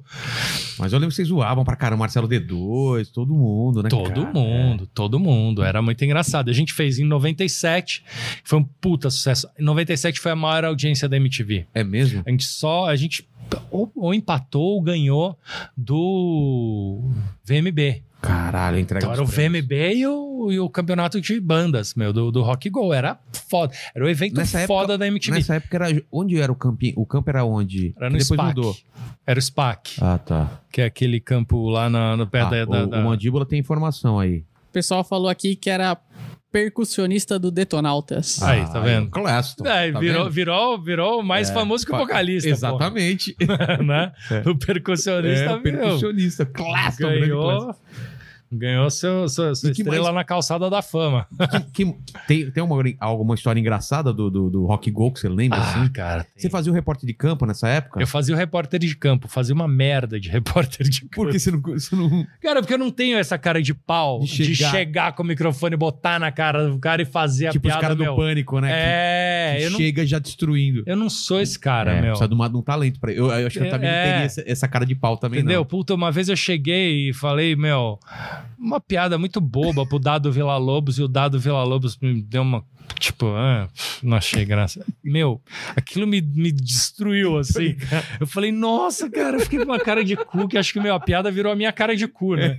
De tanto que me desarmou, assim. Eu não tinha muito esse perfil, tanto que, quando acabou o grupo, é, a MTV continuou fazendo o Rock Go, só que com o Bonfá e o Bianchi, e Ah. eu, que era repórter de campo, saí e Ah. entrou o Marcos Mion no meu Não lugar. era mais é, Rock Aí Go, virou só MTV Rock Go. Rock Go. Virou Porque MTV Rock o, Go. o Marco fazia o comentarista, o Paulo o narrador. É, Era isso? e eu era o repórter de campo. Ah, tá. Mas essa duplinha é, narrador-comentarista, ela já existia. Isso daí era uma brincadeira do Marco e do Paulo. Mas não no programa da 89. Não, não, não. Isso daí era uma zoeira, porque os dois são palmeirenses. Tá. E os dois gostam muito de futebol. E eles tinham essa brincadeira de ficar fazendo uma narração zoeira. E uma vez teve um evento da 89 na praia do Guarujá. Lembra que meus rádios faziam? Lembro, lembro. Um stand do verão, É. 89 verão. Então tinha um puta de um stand, um palco na praia de Enseada, no Guarujá. E era, meu, atividade o tempo inteiro, promoção, adesivo, camiseta, boné, show, tá, tá, tá. Numa dessas, a gente foi lá fazer aquelas apresentações infames. e aí, meu, tinha acabado, né? A gente tava meio de bobeira ali e tinha um, um vôlei de praia que tava rolando. E o Bonfá e o Bianchi com o microfone. E eles começaram a narrar Ah. o vôlei de praia de, de uma galera que tava jogando ali. Desconhecido. Mano, só que, meu, narrando com aquela torre de caixa acústica do, do, do evento. do evento. É. Então era um puta som. E de repente, meu, os caras do nada começaram a narrar e ficou engraçado pra cacete, meu. Começou a juntar gente pra assistir. De repente, meu, o evento que a 89 queria que a gente tivesse feito o show virou assistiu a- a- a- o campeonato de, o, a- como é que falou? A partidinha de vôlei ali. Vôlei. Inocente, com anônimos jogando, Sei. só que os caras fazendo piada o tempo inteiro. Falando que o cara aparecia não sei o quê, a fulana aparecia sei lá o quê. É, meu, Inventando no, inventando nome, nome. de, de- de- Patrocinador fictício, inventando todas essas bobagens que a gente fazia no, no, no rádio, Inventando as jogadas. só que narrando ali. Porra, E aquilo tinha ficado muito legal. Então eles já tinham essa pegada. já tinha. Tanto que quando surgiu o convite da MTV, é... porra, cara, que nem uma luva, né? Falou, o Bonfá falou: Meu, isso eu sei fazer de perna, pé nas costas e o Bianchi também. E eu fiquei meio sem função. Eu falei: Porra, eu posso fazer o repórter de campo, então. É. E aí foi assim. Daí fizemos. 97, 98, a Bandeirantes nos contratou para fazer um programa chamado Bola Fora com os sobrinhos do Ataíde. Qual que era a ideia? Era, era vocês entrarem no meio do jogo? A gente Eu entrava lembro disso. é, 10 minutos antes da partida, fazendo um compacto zoeira da partida da jogada anterior. Do, da rodada? Da anterior? rodada anterior. Tá. Então a gente pegava o, o principal jogo da rodada anterior e editava, alterava resultado. Os caras ficavam putos da vida, mas, tipo, o Corinthians ganhou de É. 3 a 1 do Palmeiras, a gente Sei. falava que o jogo foi 1x0 pro Palmeiras, sabe assim? Sei. E contava outra história. Contava outra inventava- história, dublava jogador, botava patrocinador fictício, fazia um show do intervalo, meu, com umas puta vídeo cacetado engraçado. Fazia uma zoeira, meu, muito boa ali. Fizemos durante um ano e aí a MTV chamou de novo a gente pra voltar pra MTV Mas em nesse- 99. Então a gente fez em 97 e 99. Mas nessa 98 pausa não. que vocês não estavam lá, quem que fez no lugar de vocês? Ou não Foi de fizeram? novo Soninha e Silvio Luiz e Ah, sei lá tá. mais quem, cara. Tá. Acho que foi isso. Acho que foi o. Aquele cara da Deck. é, daquela gravadora Deck. Rafael, lembra? Não, não manjo. um cara com uns ah, dreadzinhos. não, não sei. Rafa- Rafael. Mas quando vocês, quando vocês voltaram pra MTV, ainda tava como sobrinhos. Aí voltamos em 99 como sobrinhos, também foi outro puta estouro. Tá. O evento foi 98 ficando cada é. vez maior, é. né, cara? Os jogos, o É. lugar. é, Aí em 2000, a- em 99, final de 99, acabou o grupo Sobrinhos da Thaís, a gente se desentendeu, cada um foi seguir sua vida. E em 2000, a MTV chamou o Bianchi e o Bonfá e não me chamou porque eu era um o repórter de campo, que meia nem boca. você gostava do que tava fazendo.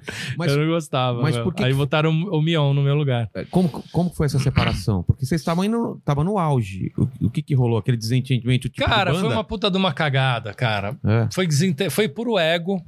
A gente era moleque e a gente tava fazendo muito sucesso e ganhando dinheiro. Isso Então, é um quando problema. começa a ganhar muito dinheiro e muito moleque, cara, te- Sobe pra cabeça, não? tem subiu. É. E aí, o ego. A gente estava pensando em fazer um programa de TV e estudando como é que ia ser. E aí, meu, é, quem ia escrever? O Marco queria que só ele escrevesse, ele fosse o, o, O redator. o redator-chefe. E a gente queria também escrever e tal, porque no início o Marco Bianchi era o- o redator. Ah, é? Lá Eu, eu, é, eu quase não escrevia. Quase não escrevia. Eu comecei a escrever de verdade depois que acabou os Sobrinhos da Thaís. Ah, é? Porque até então eu era o que menos escrevia. O Bonfá escrevia de vez em quando, o Marco escrevia grande maioria dos textos e eu escrevia muito pouco. Mas os três faziam vozes, os três. Eu fazia as principais É. vozes, porque eu tinha essa habilidade de timbres e vozes e fazer isso bem. Tá. O Bonfá fazia as vozes mais de locutor e tal, então toda a história tinha uma voz mais Narrador. de locutorzão, narrador, era Sei. o Bonfá que tem esse vozeirão. E o Marco fazia umas vozes de personagem, vamos dizer, é, é o, é o, é o personagem que faz Levanta a a bola, escada tá. pro, pro personagem. Então, Entendi. quando eu tinha o, o, o Pequeno Wilber, por Pequeno exemplo. Wilber. Aí ele fazia a narração. Estava o pequeno Wilber no rancho do Ah, é vovô verdade. Walton. E eu fazia o Wilber. Ele fazia também a narração do, do, do, do show de explosão, não era ele? É ele que fazia. É, É ele que fazia. Mas os personagens, né, o Peterson Foca, o pequeno Wilber, a Valesca, É. era mais eu que fazia. E o Marco fazia o Marquinho. Ah, que era é do verdade. seu Gilmar e Marquinho. O Bonfá era o seu Gilmar e o Marco era o Marquinho. Qual que era a história mesmo? do- do- Que falava, ah, os americanos são muito Ah. melhores. E o pai era o Xi Marquinho, que pegou, né? Pegou Virou pra Xi caramba. Marquinho até hoje. né? Marquinho. E o lance do. O que, que eu estou fazendo na varanda de cueca? Churrasco. De onde era Ah, isso? isso? Isso daí era uma, uma. pegando carona numa uma propaganda de churrasqueiras. Ah. Que existia que o cara falou: agora você pode fazer churrascos na sua varanda do apartamento, na sala de estar. Você pode fazer churrasco em todo lugar, com a churrasqueira que não solta fumaça. Daí a gente fazia o Fumas Grill. E aí era o. Fumas é, Grill, é mesmo. Fumas Grill. E aí o. o- era o. o- Era esse cara falava: O que eu estou fazendo de cuecas no apartamento? Churrasco! Agora você pode fazer churrasco em qualquer lugar da sua casa. Aí o cara fala: Ô Tavares, tá pegando fogo na sua cueca, porra. Não, relaxa, pô. Toma, senta e toma mais uma chuleta, come uma chuleta aí. É, pode crer. Era isso. Então, então, os papéis no começo era isso que você falou? O Bianchi era, era o roteirista principal É. e o, o, o Bonfá ajudava. Vozes era mais você e o Bonfá e o Bianchi fazia as, a- a- É, o Bonfá, você- é. Vozes, eu, eu e o Bianchi fazia muitas vozes, Ah, o Bonfá fazia um pouco menos Ah, de o Bonfá vozes. fazia é. menos, tá. E assim, sempre nas histórias, o personagem mesmo era eu que fazia Tá. e o, o Marco fazia mais a voz. É, desses- é, mas não era sempre também. Tipo, você- a gente viu agora, tem outros exemplos. Mas talvez os que mais tenham se destacado eram as vozes que eu, que eu acabei fazendo. E, e o Marco, um excelente roteirista. É, escreve excelente, caralho. Escreve pra caralho, meu, aí- muito bem. E aí, quando a gente começou a pensar em fazer roteiro, o, O roteiro de um programa. programa de TV, aí começou essa briguinha de egos. Quem vai escrever? Quem vai Quem? escrever? E aí teve uma, uma cena que foi fatídica, cara, que foi a gente contratou um cara para ser o nosso coach de, Como, de a- atores. como assim, coach de atores? É, cara, Ah, a, tipo- gente, a gente queria meu, aprender a, se soltar, Ah, atuar tal, porque a gente só fazia rádio, né? A gente É. nunca tinha feito Ah, imagem. verdade. a gente fazia como é, Vocês o mesmos. Rock Go, mas éramos É, nós mesmos. A gente nunca tinha interpretado o personagem. Não era E tipo aí- Cacete e Planeta que os caras Não, faziam então, vários é. personagens. Aí, meu, a gente contratou o Flávio Mendes para ser nosso professor de teatro. Tá. E era na casa do Marco de manhã cedo. Que pro Marco já é um problema, porque ele gosta de dormir até tarde. Então ele já tinha que acordar, já acordava meio de mau humor. E aí um dos exercícios, cara, era pra gente começar a dar risada. Ah, vamos dar risada, vamos soltar.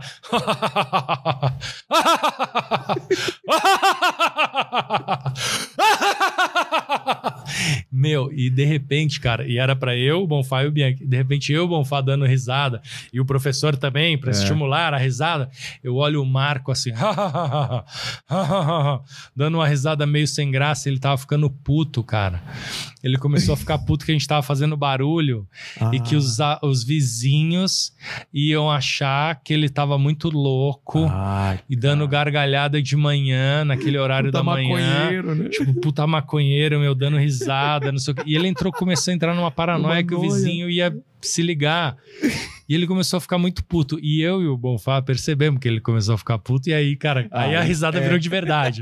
Deixou de ser exercício e virou verdade. Meu, aí eu tava chorando, de, ah, meu, cagando, de caindo no chão. O Bonfá também, meu. E o meu, aí ele falou: para, chega, fora da minha casa todo mundo. Surtou. Cara. Sai já da minha casa, não quero mais você aqui. Meu, da gente, caralho, Marco, mas o que aconteceu? Não, porra, sai da casa. Vocês estão vendo que vocês estão fazendo bagunça. Meu, e aí isso virou a briga e o fim de Sobrinhos da Thaís. Tá zoando. Por causa de uma bobagem. Caralho, velho, que estopinho. Porque, cara, porque foi um estopim de um monte de coisa, Foi cara. juntando, né? Não é uma meu, coisa só. Pô, eu conheci os caras desde os sete anos. É. de idade. E a gente, meu, tava trabalhando junto desde 91. A Convivendo gente pra estudou, do- a gente estudou junto de 79 a 90 e trabalhou de 91 a 99. Cara, eram 20 anos de histórias. Então, quando a gente começou a bater boca na casa dele, Puta, aí virou tipo, puta, aquela vez no sítio da sua avó, você falou não sei o que, não sei o que lá. Ah, mas aquela vez no campo de futebol, você fez não sei o que lá. Ah, mas aquela vez que a gente tava não sei o que. Blá, blá. Meu, começou a virar umas histórias, meu, de, de puta, meu, na quinta série você falou isso Você pra pegou, mim, não sei o meu, quê. pegou o meu lanche, você deu em cima daquela Meu, mina. é, puta, virou, cara, caixa de Pandora, assim, Tô começaram ligado. a sair todos os demônios de uma amizade de 20 anos, numa briga boba, por um motivo bobo, mas que era o estopim do quê? De um monte de ego ali que tava querendo, meu, se Controlar, prevalecer é. e controlar se- a- a- o grupo e, e explodiu. Aí no dia seguinte o Marco ligou e falou, meu, acabou o grupo. Caralho. Eu falei, como? Não teve nem conversa assim, vamos. Não teve nem conversa. Falou, não, não quero mais, não quero mais, acabou, acabou, acabou. Aí a gente falou, meu, a gente tem um contrato com 89 para cumprir. Falou, então a gente cumpre o contrato, acabou com 89 o contrato, acabou os sobrinhos. E foi assim que acabou. Caralho, cara. E tinha mais quanto tempo? Um- pouco Tinha mais tempo? uns cinco meses, quatro meses que a gente daí ficou se encontrando e era, meu, É. se encontrava, meu, mal se falava, com Fazia um cara o fechada, fazia o que tinha que fazer, virava as costas e ia embora. Puta clima de merda. É, imagina. E o grupo com data de, de encerramento. E acabou. Caralho. Aí eu falei, nossa, mano, acabou os sobrinhos do Taíde, eu não sei escrever, não, tenho mais o Marco pra escrever as piadas pra mim, o que eu vou fazer? Vou ter que escrever eu. É. Aí meu Bonfá me ligou, falou, porra, porque nessas o, o- a briga foi mais com o Marco, né? Porque o, o- Ele decidiu. É, é, ele que, meu, e fui meio eu e o Marco que tretamos, e o Bonfá ficou meio, tipo, de olho arregalado, Ah, olhando entendi. assim. E aí a gente tretou e acabou o grupo. Aí o Bonfá me ligou, falou, porra, Felipe, vamos fazer um programa, nós, então? Quem que se dá bem, o Bonfá era, cuidava bastante da parte comercial, assim como eu, né? É, Até gente- hoje ele é bom nisso, né? Por causa do é, então, a gente fazia essa parte juntos aí né, nessa empresa que a gente tinha. É, E aí eu falei, beleza, então vamos fazer. Daí a gente começou a fazer um programa na, 80 na Jovem Pan. Chamava-se Boca Cheia, que era um programa de manhã, das 6 às 8 da manhã, notícia com quadrinhos de humor. Será que eu lembro disso? Saiu algum Era- personagem disso? Não, né? Era só. Não, disso não. Mas aí, cara, é, aí a gente ganhou também um espaço na, na, na Jovem Pan para fazer um programa que chamava-se Espaço de Inutilidade Pública, que aí eram quadrinhos de humor. Então tipo, passava de, sobrinhos. tipo sobrinhos, Tá. historinhas curtinhas de um minuto e meio, dois minutos. E aí, neste, é, nesse espaço de inutilidade pública, é que eu criei o Homem Cueca. Porque o forte de vocês era É. criar personagens, É. né? E lá no outro, nesse primeiro, como chamava? Do Notícias? O Boca Cheia, não. Boca, Boca Cheia, não. Era Ah, só notícia, mas a gente fazia umas piadas de notícia, umas coisas ligadas à Sei. notícia, piadas de Aí notícia. não, bateu muito forte, não chegou a pegar ou pegou? Cara, era muito difícil de fazer. O programa começava às seis da manhã, então a gente tinha que chegar na rádio às cinco, cara. Tá. chegar na rádio às cinco, você tem que acordar às quatro e meia. Pra você acordar às quatro e meia, você tem que dormir às É. nove. E eu não conseguia dormir às nove. Então, meu, comecei a ter uma vida de maluco, né? Comecei a, meu. Às vezes, meu, ia varado. Ia dormir só depois do programa. Porque, meu, aí, tipo, eu tinha uma namorada e depois eu me separei. Aí eu fiquei numa fase que eu tava solteiro, morando num flat, Puta. fazendo um programa, meu, que começava, que eu tinha que chegar na rádio às 5 da manhã. Caralho. Meu, eu saía pra balada ia direto. e, meu, ia direto pra rádio, fazia o programa, saía às 8 da manhã, chegava em casa, comia uma coisa, ia dormir às 9 e acordava 4 da tarde. Caralho. Engordei 10 quilos em seis meses. Vida totalmente errada. Desregrada, meu, uma puta vida maluca. E, e aí eu, e eu e o Bonfá também começamos a se dar muito mal no programa, Ah, é? cara. Muito mal, a gente começou, meu, não se entender. E. é, Aí, cara, a gente decidiu, meu, então separar. Não, mas, mas aí foi pro inu- inu- inutilidade pública. A gente tava fazendo os dois simultâneos, Ah, né? dois O, simultâneos. o- o Boca Cheia e o Espaço de Inutilidade Pública. Daí, quando a gente decidiu se separar, no espaço de utilidade pública, eu escrevi, é, eu escrevi os meus quadros na minha casa, no meu Tá. computador. O Bonfá escrevia os quadros dele na casa dele, os computa- com o computador Tá. dele. A gente se encontrava na rádio e aí é, é, eu apresentava os textos e ele fazia vozes É, complementares nos tá. meus textos e ele apresentava os textos dele e eu fazia vozes secundárias nos textos dele e a gente ia editava lá na rádio e tal. Entendi. Aí quando a gente decidiu separar, é, eu falei, meu, então tá bom, então separa. Cada eu um falei, você fica com, eu nem queria mais apresentar o programa, eu falei, meu, fica com boca cheia, Tá. que eu não aguento mais acordar De quatro e meia da manhã, meia da meu, manhã. tomar no cu, não aguento mais isso. E, e eu vou ficar com os meus personagens. Tá. E aí a gente Que era se mais o. Homem Cueca, ou tinha mais coisas? Era, na época era basicamente Homem Cueca. É, Que, o, resto era, o resto era meio coisas avulsas, assim, Tá. que a gente chamava, eram historinhas, mas o que, que era importante mesmo é Homem Cueca. Daí eu falei, meu, Homem Cueca, então eu vou seguir adiante. E, e aí a gente se separou, cada um foi para um canto, Ele continuou na rádio? e ele, ele continuou fazendo boca cheia e logo depois desistiu e saiu fora. Tá. E eu continuei daí fazendo Homem Cueca sozinho Pra na onde? Jovem Pan. Na Ah, Jovem na Pan. Jovem Pan mesmo. É. A gente separou. Tá. Eu falei, eu vou fazer os meus personagens Entendi. e você continua com suas coisas. Ele continuou com boca cheia. Aí logo depois ele já saiu do boca cheia e saiu da rádio. Ah, entendi. E eu continuei fazendo Homem Cueca. E foi um puta de um sucesso. E aí foi o primeiro sucesso que eu fiz Escrevendo. textos escritos por mim. Ah, E aí, cara, foi um. O Homem Cueca foi uma benção pra mim, porque eu Renascimento, ganhei a né? autoconfiança de falar, cara, eu tenho. Eu consigo existir como um- uma carreira solo. tá. Que até então, tudo que eu fazia era sempre em grupo, em grupo, em grupo. Me deu muita insegurança, né? Falei, puta, será que eu sou capaz? Meu? Será que eu vou dar conta? Será que eu sei escrever? Eu vou. Ter que mudar de profissão, vou ter que voltar para arquitetura, né? É. E aí, meu, não, cara, o Homem Cueca foi um puta sucesso e aí foi o início da minha carreira solo, que daí vieram todos os outros personagens. Mas o- explica o Homem Cueca aí pra quem não, pra quem não conhece. o Homem é. Cueca era um personagem que era o super-herói, é ainda, né? É o personagem super-herói que ele é humano, É. humano da periferia, que fala com todas as gírias da periferia. E aí, Também mano, pegou certo? bordão pra caralho. É, por quê? Porque na época, cara, o rap nacional tava aflorando. Ah, é, foi nessa época? É, meu, o Ra- o Racionais MC, que era uma banda de rap, meu, que só tocava na periferia, Começou assim. a invadir. De repente começou a ter, meu, programa na 89 de rap, de- na, na Jovem Pan de rap. Tinha Espaço Rap na Jovem Caralho. Pan. Acho que chamava Espaço Rap.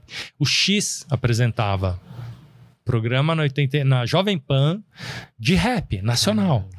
Então, meu, olha o grau de, de, de, de- Saiu de uma coisa que era, é, vamos dizer, Restrita, underground. restrita, é. underground e foi pro mainstream. Foi É. tocar na rádio dos boy, da Exatamente. Jovem Pan. E de repente, meu, você via os carinha, meu, com carrinho de boy, banco de couro, ouvindo racionais, assim, É. pá, pagando de mano. Falei, cara, isso é muito engraçado, eu tenho que fazer piada com isso, né? Os boy. Ah, foi daí que veio a É, ideia, então? Foi. Os boy pagando de mano. E eu fui, cara. E a premissa como que era? Ah, das histórias. O, o, o gatilho mesmo, É. cara, me deu quando eu fui para pro Vale Nevado, no Chile, estação de esqui.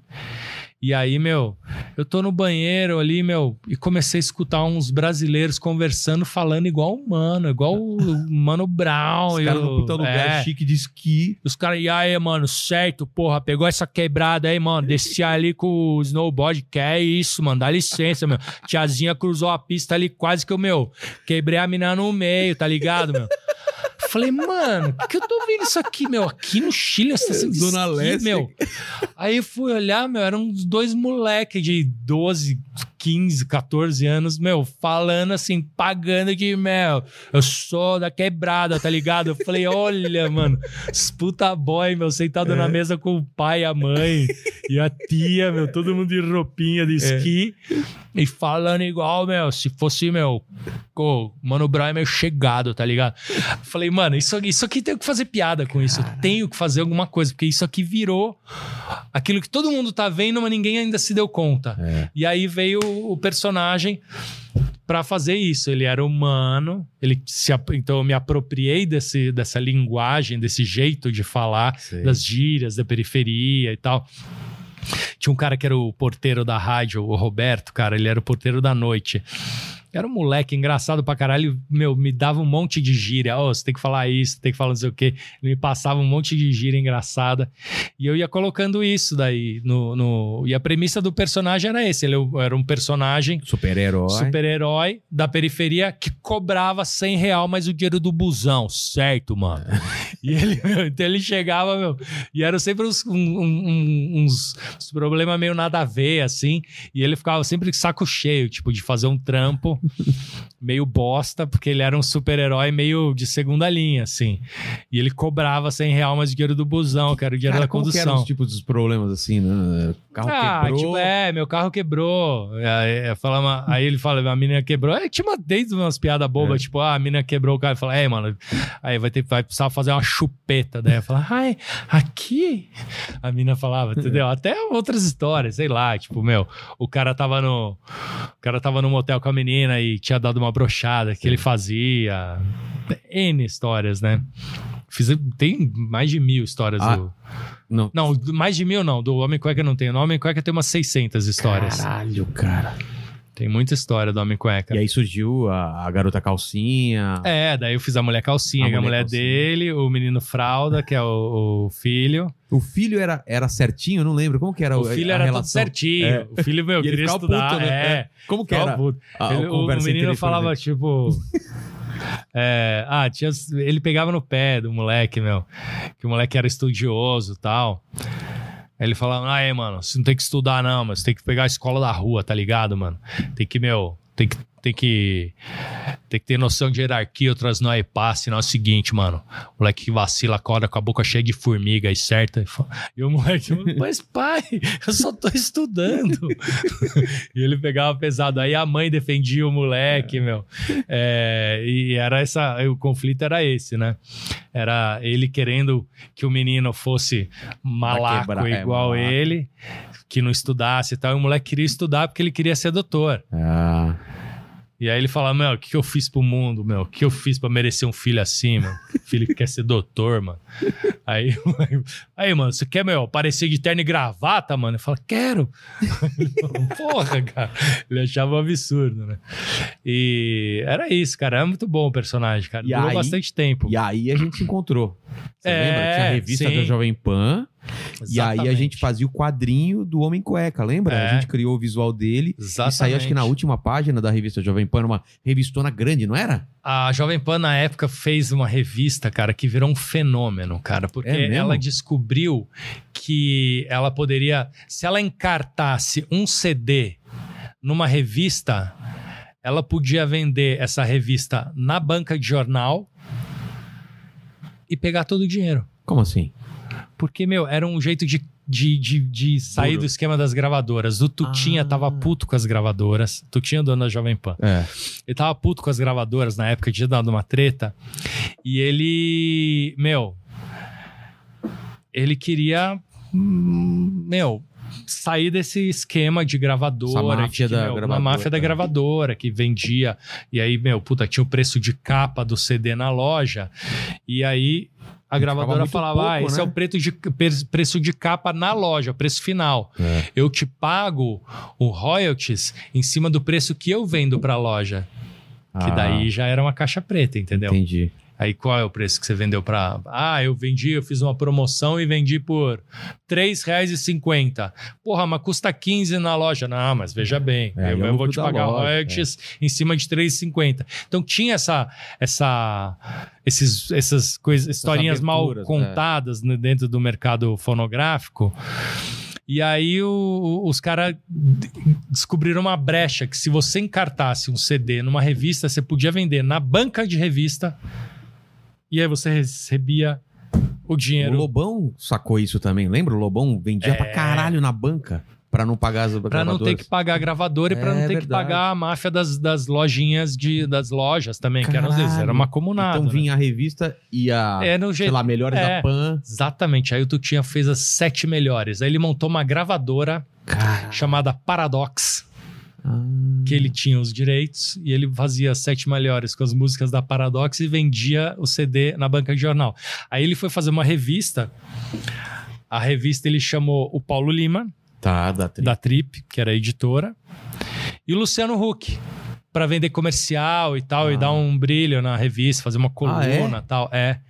Caralho. Olha aí. E aí, cara, Chamou, chamou meu, os caras mais foda. Explodiu de ganhar dinheiro, cara. Ele Vendeu vendia pra ca- tipo 250 mil exemplares por Era- edição. Mensa- Mensal essa revista? Era.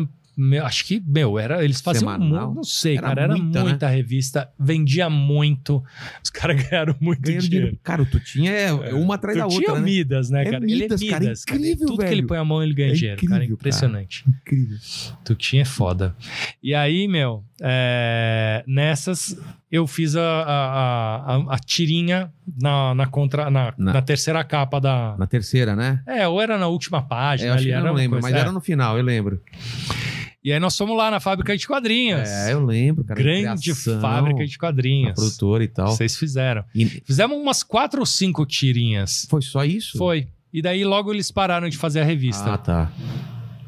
E a ideia do, do desenho animado foi muito mais pra frente, né? Muito mais pra frente. Então muito vamos lá. mais Pra frente. Aí, aí acabou a revista, mas você continuou fazendo o, o Homem Cueca na, na, na Jovem Pan. Então, aí quando acabou o, o- acabou o Boca Cheia Sei. e eu fiquei solo, É.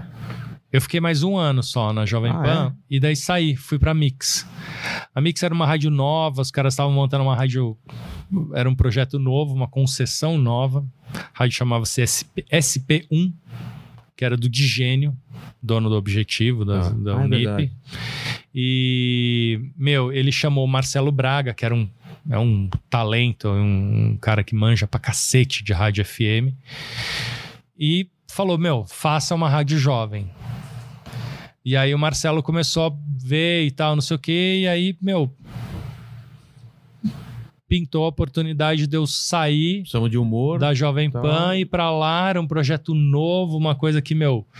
Você foi no eu- comecinho, então, eu da fui Mix? no comecinho da Mix, cara. Tipo, o primeiro ano da Mix. Caramba. Ela adotou o nome Mix, logo depois eu já. Você nem sabia que ia virar o que virou depois. Não, eu fui numa aposta mesmo, assim, cara, vamos lá, vamos, vamos. Mas não tava legal na, na, na Pan, porque a Pan era um, era um canhão, Tava, né? mas teve uma, uma, uma questão comercial ali, cara, que, que não, a gente teve um desentendimento justamente com uma coisa de patrocínio. Ah, tá. Eu achei que, meu.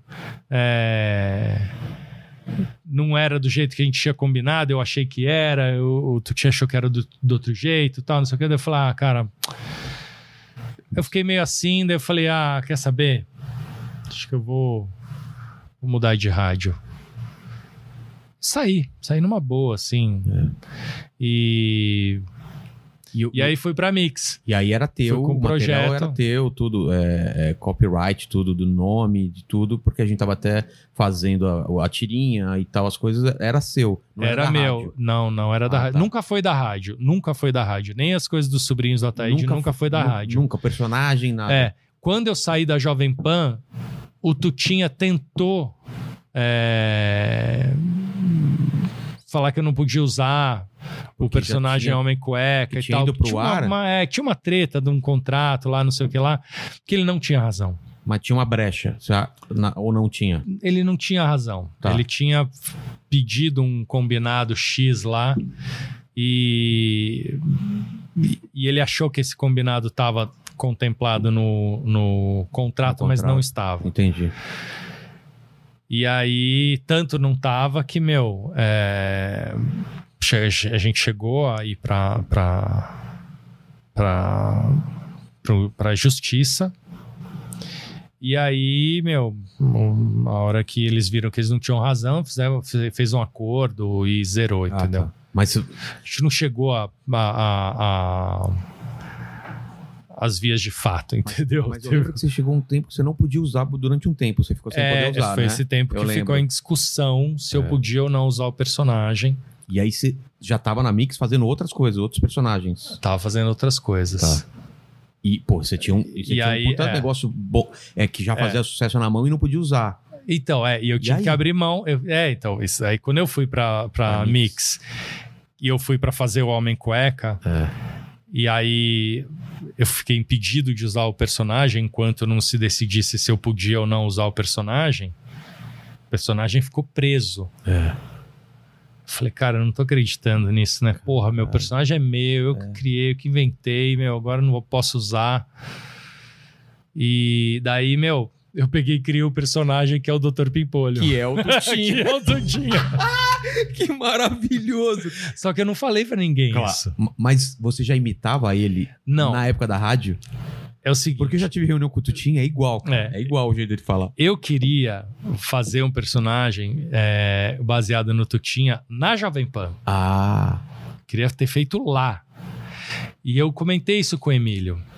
E ele falou: Você tá louco, mas se você fizer isso, você vai ser mandado embora no dia seguinte. Claro que não. Não faça. Aí eu falei: Bom, tudo bem, mas a ideia tá aqui. É. Aí quando eu saí da rádio, já não tinha mais nada que me problema, impedisse. Eu falei: Cara, eu vou fazer esse personagem, meu. e vai ficar engraçado, as pessoas vão rir. Sem meu, e eu não vou falar, eu É. não vou falar para ninguém o que Só é. quem conhece. Só quem souber. Meu, o primeiro dia que eu fiz o personagem, coloquei no ar, Marcelo Braga me ligou, falou: Meu, vem aqui na minha sala. Que é o cara da Mix. Que é o cara da Mix, que foi o cara que me chamou pra lá e tal, não sei o quê, que sabia que eu tava com, Tretado. com o assim, personagem bloqueado, Entendi. até que se decidisse se eu podia ou não usar, tava bloqueado e tal, não sei o quê. Chamou na sala ali e falou: Meu, você fez alguma zoeira com o Tutinha? Aí eu fiquei meio tipo, puta, que será que eu respondo, né? Porque, porque no, no- Aí eu falei, não. Aí ele falou, mas você, esse personagem aqui? Eu falei, é o Dr. Pimpolho. Mas é igual, tu tinha. Eu falei, porra, mas só você sabe. Aí ele falou, é, só eu. Já me ligaram um monte de gente aqui, meu, falando, porra, vocês estão zoando tu tinha. Eu falei, meu, mas eu não falei nada, não falei nome de Nem rádio, parece, não falei né? Pimpolho com Tutinha tá- não tem nada a ver. Ele não Eu- trabalha numa é, rádio. não Era- traba- não o trabalha em Ele rádio. trabalhava em quê? Não ele falava, tem uma né? empresa X, ele é um X. empresário, tem uma empresa X. eu não falei nada, eu só usei a ideia. Não, Não. não. tem nada que E o temperamento, né? temperamento é. Mas, meu, e a, e- e a voz E a voz. inspirada. Mas eu falei, meu, mas não tem nenhuma coisa que diga que é. Ele falou, mas nem precisa, É. né, Felipe? Porra! Eu falei, mas e aí? Você quer que eu tire do ar? Ele falou, não, né? Deixa. Aí chamou o, o, o pessoal lá do, do, do artista e falou: e aí? Aí falou: porra, todo mundo gostou, é engraçado pra caralho, não sei o que. Tá falando, meu, então vambora, vambora. Falou, mas não vai fazer nada que dê problema. Eu falei: não, não vou falar Nenhuma Nada. associação com rádio. nenhuma né? associação com nada, nada, nada, nada. Ele é um personagem, um empresário X. Mas faz um Beleza? pouquinho aí pro pessoal que não, que não conhece. É o Dr. Pimpolho é o que tem a Cileide. Né? Ó, É. Cileide, vai se fuder, meu. Ô, Cileide, traz aí minha, minha, aqueles relatórios da semana passada que eu quero dar uma olhada, meu. Ai, Dr. Pimpolho, o senhor quer que traga agora? Não, quero que traga depois. Claro que é agora, né, Cileide? Pô, meu, pra fazer pergunta idiota, meu, não precisa nem vir trabalhar, meu. Vai se fuder, meu. Ele é o personagem que era um chefe Estressado. estressado pra sem cacete, paciência. zoando a, a- a secretária. A secretária era o saco de pancadas dele. E ela sempre prestativa, querendo Sempre fazer prestativa. Ela adora o É. Dr. Pimpolho. E o Dr. Pimpolho é um puta chefe mala pra cacete, né? E, meu, muito engraçado, cara. E aí, comecei a fazer o personagem Tudo. lá. Mas já, já funcionou logo de cara com a audiência ou não? Funcionou logo de cara com a audiência, mesmo? meu, foi um puta sucesso, meu, e todo mundo comentando e tal. E aí começou a ter uma história de que algumas pessoas da Jovem Pan achavam que tinham informantes dentro da rádio que me passavam histórias. Ah, Pra eu fazer histórias inspiradas no Tutinha. na- nas coisas que e não tinha nada a ver. Claro que não, puta Era- viagem. você Assim como quando eu fiz o Peterson Foca, Ah. achavam que eram histórias do Peterson Rosa Ô, e vinham falar: não, você tá fazendo histórias do Peterson Rosa. Claro que não, nem conheço o Peterson Rosa.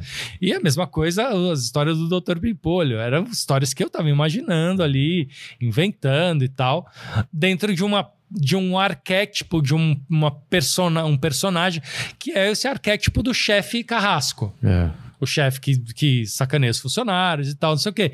Que tinha uma inspiração original no Tutinha, que ele é um, propriamente um personagem folclórico da comunicação Total, brasileira, total, né? Cara, ele... Todo mundo que passou por rádio conhece, já ouviu falar É. e conhece todas as histórias. É uma lenda do rádio, ele, né?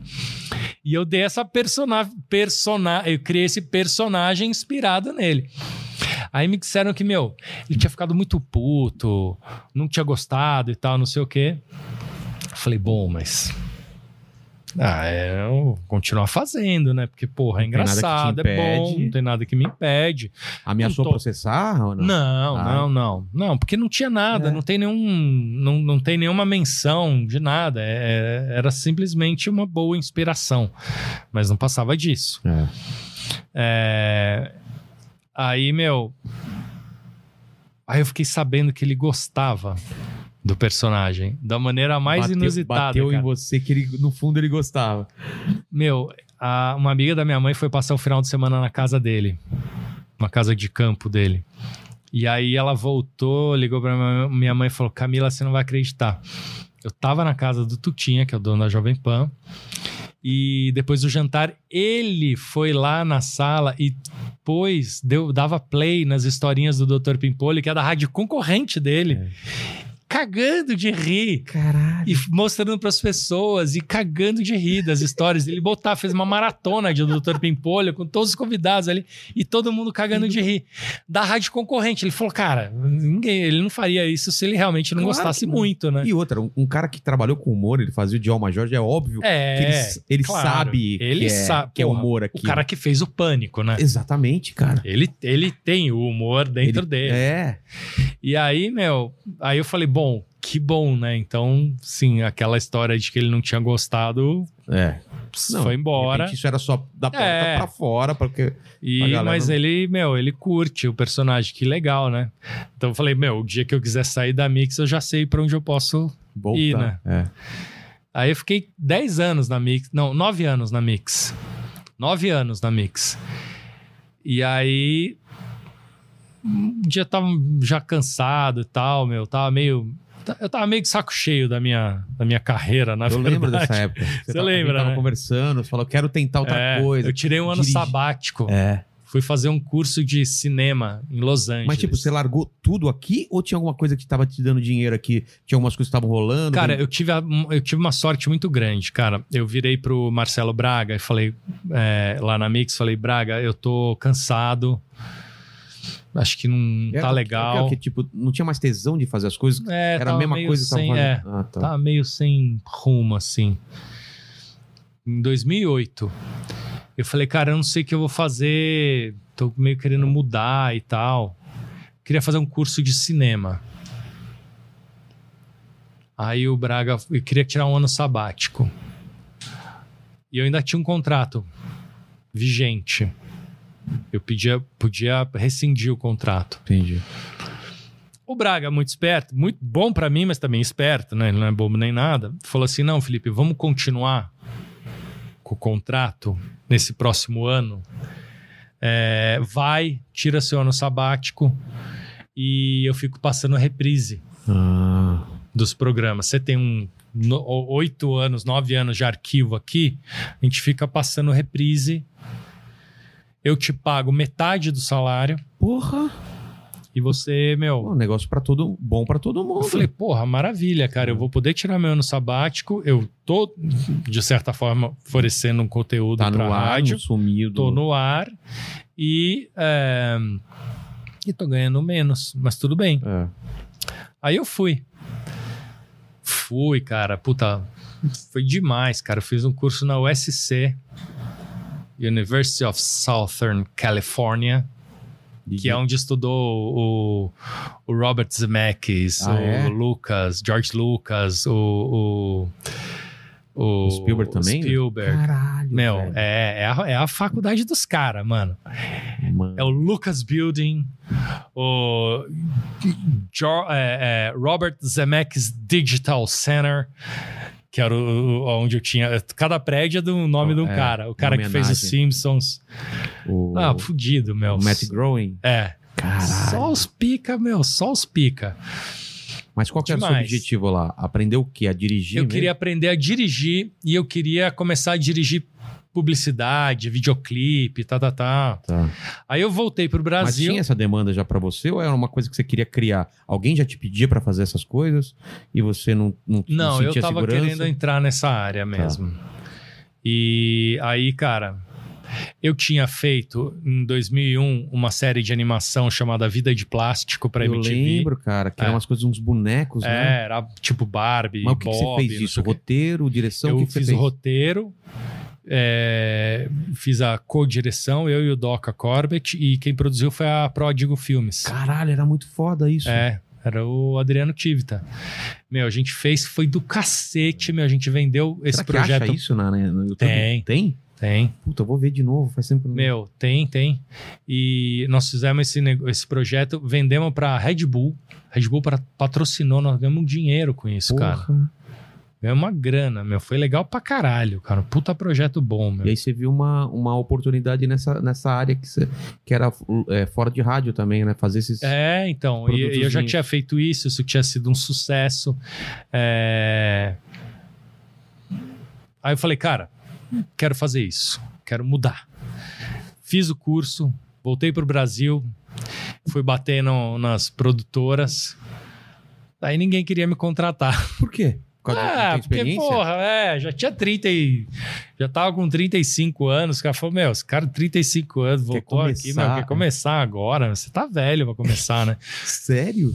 Aí, cara, tinha uma produtora do amigo meu, que é a, a, a Delicatessen Filmes, que é do Mário Peixoto e do Gugu. E o, eu falei, Mário, me contrata aí, vai, cara, deixa eu começar, meu. Nem precisa me pagar salário, mas me dá algum filme pra eu fazer. Começar, né? Portfólio. Falei, Cara, não te contratar, não vou te contratar, meu. Mas, pô, se você quiser colar aí num, num filme que nós estamos fazendo, vai lá pra ver o que que é, conversar com as pessoas tal. Falei, tá bom, eu vou. Era uma filmagem à noite, um filme de Itaú. Tá. E Gugu que tava dirigindo com o Rambo, o Rambo era o, o- o diretor de fotografia e tal, e a agência era a DM9. E o cara, que era o RTV da DM9, conhecia os sobrinhos da Taíde, era fã, não sei o quê. E aí o Mário me apresentou pra esse cara, o Gibinha. Gibinha, né? Acho que era Gibinha. Me apresentou. Cara, Deu dois dias, tocou meu telefone, era o cara falando assim: Felipe, lembra que você. O Mário, né, me ligou. falou, Lembra que do filme lá que você foi? Lembro. Pô, o cara quer fazer um filme com você. Eu falei: Você tá brincando, meu? Porra! E aí, cara, eu- ele falou: Só que é filme. É filme pra festival. Então não tem, Ah, não não tem cachê, é filme de graça. Tá. É- era o filme daquela, daquele festival de publicidade chamado One Show. E o roteiro era da DM9, a galera da DM9 e tal, e me chamaram pra dirigir, pra fazer uma coisa meio nos moldes do que era o Vida de Plástico. Tá. Falei, puta, aí eu domino, né? Vamos fazer. Puta, eu pedi pra minha mulher, meu, fazer uma. preparar uma Barbie, fazer uns, uma produção ali dos bonecos, cara. Minha mulher é a sócia dela, a Patinha, a Flávia e a Patinha. Fizeram é, uma Amy Winehouse, meio Barbie, Sei. Winehouse. Fizemos umas coisas assim. Fizemos três filmes, cara. Beleza. Mas eu não fui contratado pela Delicatessen. Aí, meu, o Mário acabou me indicando pro um amigo dele, que era amigo do Gugu e tal. E eu fui lá, então, trabalhar nessa produtora chamada Tatanka. Também, tipo, sem ganhar salário, nada, vendo se eu pegava algum filme, alguma coisa. Aí passa um, um mês, assim, o Mário me liga e fala: Mas tu tem sorte, hein? Eu falei: Por quê? Cara, você ganhou prêmio No primeiro que você fez? Prim- Naqueles filmes que eu fiz pra DM9, ganhou o prêmio Lâmpada de Prata no festival, da melhor campanha filme da Associação Brasileira de Publicidade. não sei o quê. Falei, você tá brincando? Ele falou, juro por Deus, sorte de principiante, filha da puta. Vamos lá com a gente no Rio de Janeiro receber o prêmio. Eu fui. Caralho. Fui pro Rio de Janeiro, mano. Ganhei o lâmpada, meu, o prêmiozinho e tal. Falei, caralho, eu sou um puta do gênio, né? Falei, mano, eu sou um puta do gênio, eu sou fudido, não sei o que, tá, tá, tá. Aí o que aconteceu? O quê? O mundo acabou.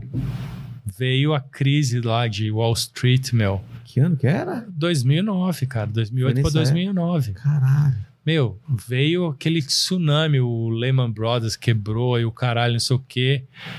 É, meu, parou os Estados Unidos, quebraram todo o sistema financeiro. Lembra que o Lula falava aquele. seu- É uma a- maroli- é, o tsunami aqui vai ser só uma marolinha. É, eu lembro. Uma marolinha, o caralho, né? É, foi um. tsunami. Parou tudo. E eu não peguei nenhum filme. Então, o único filme que eu fiz Foi esse. foi esse que eu ganhei Premiado. prêmio. Caramba. Fiz dois é, videoclipes. Fiz pra banda Stevens e fiz pra banda. Qual outro, cara? Videoclipe é uma coisa que tá em extinção. Antigamente era tão. Era uma puta grana, todo mundo esperando videoclipe. Hoje em É. dia se faz videoclipe assim, ah, tá, tem videoclipe. Nenhuma das bandas existe mais. Ah, é? É. E, meu, fiz dois videoclipes. É... E não filmei mais porra nenhuma, cara. Durante E aí- muito tempo. É, e aí o meu contrato com a Mix estava pra acabar. Ou seja, aquele um ano sabático já tava no final. Um ano sabático eu fui, fiz o curso, voltei, Fez essas. fiz o filme pra Deminove, ganhei, Deminove, ganhei o prêmio, comecei a trabalhar numa produtora e não peguei nenhum filme. Aí, Caramba, eu terminando o ano, eu falei, cara, tinha que tomar eu uma decisão, né? agora fudeu, né, É. cara? Aí eu virei pra. Eu falei, meu, vou ter que voltar pro rádio, né? Liguei pro Braga, falei, Braga, acabando o nosso contrato aí, né? Falou, tá. Cara, eu queria voltar. Ele falou, ah, agora não vai dar mais, né? Ah, é? Falei, ah, eu falei, porra, cara. Ele falou, ah, não, veja bem, tal, não sei o que, acho que não é um bom momento, tal. Por causa de grana? Não sei, momento? cara, eu não sei. Ele não quis que eu voltasse pra rádio. Caralho. Falou que não. Você tinha como aí, certo, né? É. Aí eu falei, "Ih, cara, então, meu, vou ter que mexer meus pauzinhos. Aí eu pedi para um amigo meu que conhecia o, o Tutinha Dá uma dar sondada. uma sondada lá. Ah, Aí quando ele foi lá, ele falou assim: olha, metade da reunião o Tutinha ficou te xingando. Falando que você era o maior filha da puta, que você tinha, meu, sacaneado ele, que você era um viado, que não sei o quê, mal agradecido lá. E a outra metade da reunião ele ficou falando que você é um gênio, que ninguém faz o que você faz no rádio, que você é o melhor cara do, de humor do rádio, que essas historinhas que você faz são geniais, não sei o que, tá, tá, tá. Aí eu falei, mas e aí, cara? Você acha que tem? Ele falou, cara, eu não sei te dizer se tem ou não tem. Chance. Falei, meu, mas. Eu falei, cara, então eu vou precisar olhar no olho do Tutinha É. e ver se tá tudo bem ou não tá tudo bem. Porque eu tava, até onde eu sabia, tava tudo bem, né? Já tinha passado. É. Aí ele marcou a reunião e fui lá. Cara, sentei na sala do Tutinha, cara. Era igual se eu tivesse saído Ah, é? 10 minutos antes. Parecia que aqueles 10 anos não tinham passado, cara.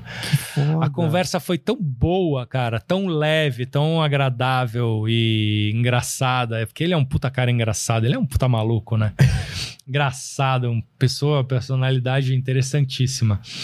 E... Mas ele te xingou assim um não, pouco? não. Foi só de boa. Aí ele falou: Meu, porra, meu, quer voltar? Vamos voltar. não, não foi tal, assim que ele quê." falou.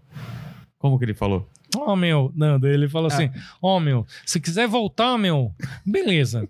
Mas com uma única condição, meu. Aí eu falei: Ih, lá vem, né? O que, que foi? Qual é a condição? Que você pare de me imitar nas outras rádios. Se é pra me imitar, vem me imitar aqui, né, meu? Vai se foder, pô. Eu falei: Fechou. Porra, fechou.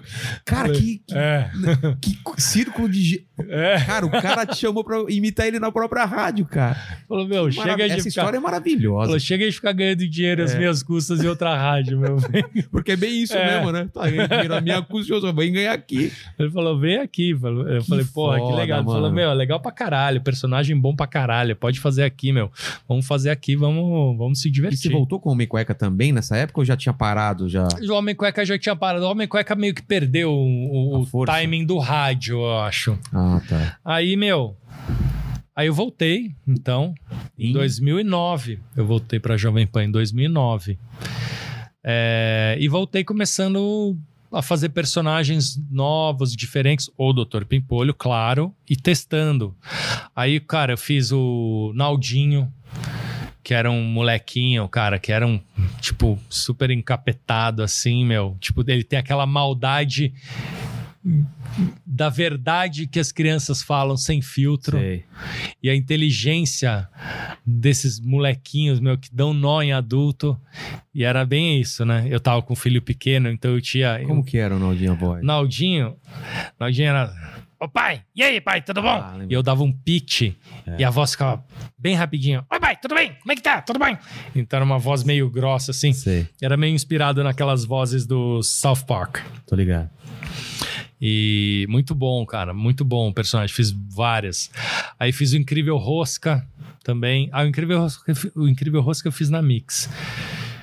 Que era um personagem que era um, um gay enrostido. É. E ele, quando alguém falava alguma coisa de duplo sentido, ele dava uma puta desmunhecada e virava o Incrível Rosca. E depois ele. e voltava a esconder a, a sexualidade dele, que era engraçado pra caralho. Não sei se hoje daria pra fazer esse É, personagem. acho que hoje não. Seria mas patrulhado pra é, caralho. É verdade. Aí eu fiz o Rick do Boyol na Jovem Pan, que foi um puta sucesso. O Rick de Boyol foi o primeiro personagem de sucesso na Jovem Pan nessa segunda Pós, ida à é, Jovem Pan. Que era um, um gay é, especialista em. é, ele era um trendsetter. Ele falava absolutely fabulous. E, e dava dicas de, de moda e de tendência Sei. e tal. Era muito engraçado. Estourou o personagem. Depois eu fiz a Cigana Catita, É. que ela fazia previsões, tal, inspirado muito na Rádio Mundial, né? Naqueles programas da Rádio Mundial de esotéricos. É, E aí fiz a Sandra, que é a personagem atual que tá, meu, já há cinco anos aí bombando, cara. Foi uma personagem que eu fiz tirando uma sátira da. da. da mulher rica paulistana. Tô ligado. Que tem um sotaque bem paulistana, que é, até aquele Sandra. programa, né? Meu nome é Sandra. Aquele programa das mulheres ricas e tal, aquele, aquele, aquele pique, né? É, então, é, na verdade, eu não, eu não, não, não me inspirei muito nisso aí, não, Nenhuma cara. Eu, eu me inspirei numa menina que eu conheci, cara. Na época, meu. é, que, que tava rolando. Era bem na época do, do Fora Dilma ali. Eu conheci uma menina, cara, que ela falava muito parecido com o jeito da Sandra. Ela tinha esse jeito afetado, paulistano Sei. e de, de falar, um sotaque meio anasalado, uma voz meio grossa, assim, uma personalidade forte e tal. Ela era bem engraçada. Falei, cara, isso é um personagem muito bom de ser explorado e não tem, né? Ninguém fez. E aí eu criei. Na verdade, a primeira aparição da Sandra foi um. dentro de uma história da Cigana Catita. Que a Cigana Catita era uma, uma cartomante que recebia cigana, né? Que recebia ligações das pessoas fazendo perguntas para ela e ela dava as soluções para as pessoas. E uma delas foi a Sandra, que ligou lá, falando que ela estava mal, porque ela tinha co- descoberto que ela sempre achava que ela era de, de, de aquário, mas na verdade ela era de peixes. Que ela contratou uma astróloga, e aí a astróloga foi lá, fez o mapa astral dela, e na hora que ela falou a hora, o dia e a hora que ela nasceu, ela descobriu que ela não era de peixes, que ela era de aquários. e agora como é que eu faço? Né? Eu passei a vida inteira achando que era de peixes e agora sou de aquário. Me ajuda, por favor. Né? E, aí, e aí a Zigana Gatita dava a, a, a solução lá pra Sandra, eu não lembro qual era. Aí quando eu fiz essa história, o Marcelo Eduardo, que era o diretor artístico da Jovem Pan, me ligou e falou: Caralho, Felipe, essa, essa personagem é boa, meu. Faz uma história só dela. Tira ela, faz um spin-off aí da, da, da Cigana Catita e, e lança ela como personagem. Daí eu fiz isso. No primeiro dia que eu fiz essa história, eu entrei na Jovem Pan, meu, e a Jovem Pan é muito termômetro, né? Porque, puta, tem um monte de gente trabalhando, os caras, caralho, ficou bom esse personagem, hein? Essa daí que você fez, essa socialite, ficou bom, hein? Aí eu andava seu cara, porra, ouvi essa personagem nova, boa, hein? Aí, meu, acho que foi o, sei lá, o Zuckerman passou e falou, cara, muito bom, muito bom, ouvi, hein? Bom pra caralho. Aí quando você ouve assim umas quatro, cinco É. pessoas do nada vir falar pra É o você que você fez uma coisa boa, você fala, cara, aí tem um. É. Aí tem um negócio pra ser explorado. Foi assim com o Rick do Boiol, foi assim com a Cigana Catita, foi assim com o Dr. Pimpolho, foi assim com o Homem. Cueca. É quando você acerta na veia, cara, é na hora assim, você É. já percebe, cara. E aí, meu. Esta é a minha vida. Tá aí até hoje. Tá aí até hoje, cara. É. Tá a Sandra rolando aí. E tô lá na Jovem Pan. E agora tô fazendo rolê de notícias também, né? É, e o rolê, como foi? Foi uma ideia sua? Pediram?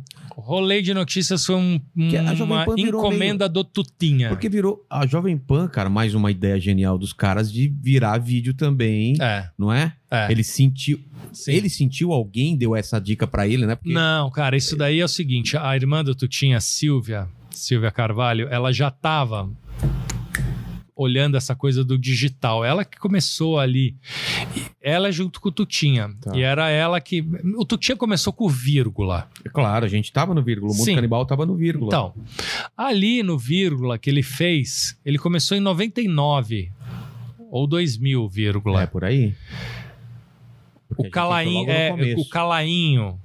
Calainho era o cara que era, meu, era o Bam Bam Bam reunião lá da, ele. acho que era da Sony Music. eu- acho que o Calainho era da Sony ou da Universal, não lembro. Ele era um cara de gravadoras, aí as gravadoras começaram a embicar com o surgimento do, do MP3 e de troca de arquivos através do, do- do- da internet, É. as gravadoras começaram tudo a quebrar. Aí o Calainho saiu da gravadora, foi trabalhar na Jovem Pan. E aí teve essa ideia junto com o Tutinha de montar o site e tal, não sei o que, e montaram o vírgula. Ali que começou o digital da Jovem É Pan. verdade.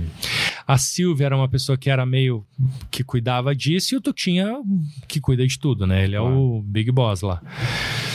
E e eles começaram a, a, a botar câmerinha dentro do estúdio do Pânico e começaram a televisionar o. Televisionar, eu, É. antigo, né? Começaram a transmitir no YouTube o, o programa Pânico em áudio e vídeo. É, E é ali que começou. é verdade. Ele cara. começou a perceber que isso tinha ibope, que a galera começou a Queria assistir, criava views. Aí ele começou a botar um- um- uma camerinha no Jornal da Manhã. E começou. No, no- Jornal da Manhã foi por último, acho. Ele começou a botar uma câmera depois no Pingos nos Is, Ah, tá. Da com o Reinaldo Azevedo. Quando começou com o Reinaldo Azevedo. E aí depois criou o 3 em 1. Começou a botar câmera no estúdio, então o 3 em 1 tinha. Era assim, tipo, falando no microfone, fone, uma câmera aqui, uma câmera ali, dentro do estúdio de rádio. cortando ao vivo já. Cortando ao vivo. O, o Newton Travesso começou com a, a ser o diretor de, Ah, é? de TV do Pânico. Lá do Pânico, os primeiros Pânicos come- começaram. Era o Newton Travesso. Pô, não sabia. É. Seu Newton, que era colega do, do seu Tuta. Velho Tuta. O pai do Tutinha. Eles eram. Eles eram da equipe A da Record, sabe disso ou não? Não, o que, que é a equipe A? A equipe A da Record. Eles, a- a- a- eles eram donos da TV Record, né? Quem? O pai do Tutinha? Ou a família dele. Ah, é? É, a família Sabia. dele era dona da Record. E, e na época do auge da Record, existia, uma, um- existia a equipe de criação, que era a equipe A. Era o. Manuel, Manuel Castro. Manuel Castro? Não, O- como é que é o que- o que- é. Manuel, Carlos. Manuel Carlos. Manuel Carlos, seu Tuta, Travesso. Newton Travesso e. Acho que era Armando Nogueira. Caralho. Não sei esse Tá. terceiro, tô- posso estar falando merda.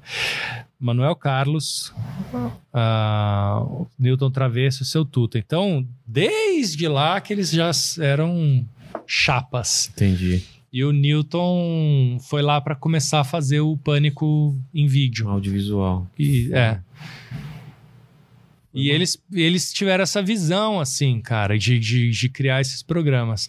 Aí, Na eleição do Bolsonaro, Agora. 2018, durante o ano de 2018, o país ficou em polvorosa, meu, polarizado, meu, putas petista de um lado, os bolsonaristas do outro, um xingando o outro.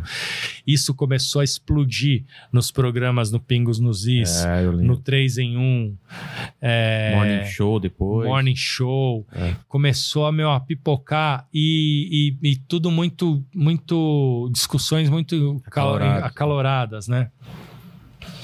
Aí o Tutinho um dia me chamou na sala dele e falou assim, porra, Felipe, precisamos criar alguma coisa de humor pro, pro jornalismo, porque tá, tá muito pesado, precisamos Ah, criar alguma dar coisa uma assim. aliviada. Aí a ideia dele era criar um programa de fake news. Inventando. Meu, vamos inventar alguma coisa Tipo zoando sensa- fake Tipo news? sens- sensacionalista seria. Tá. Tipo sensacionalistas de fake news. Tá. Aí eu falei, beleza, vou pensar. Aí, cara, comecei a pensar, falei, mano, não tem tanta fake news assim. Esse negócio não vai vingar. A gente criar pautas em cima de fake news que estão rolando, porque na, na eleição do Bolsonaro tinha muita fake É. news, né? Começou, era fake Lembro, news era de, um lado, lado a lado, outro, é.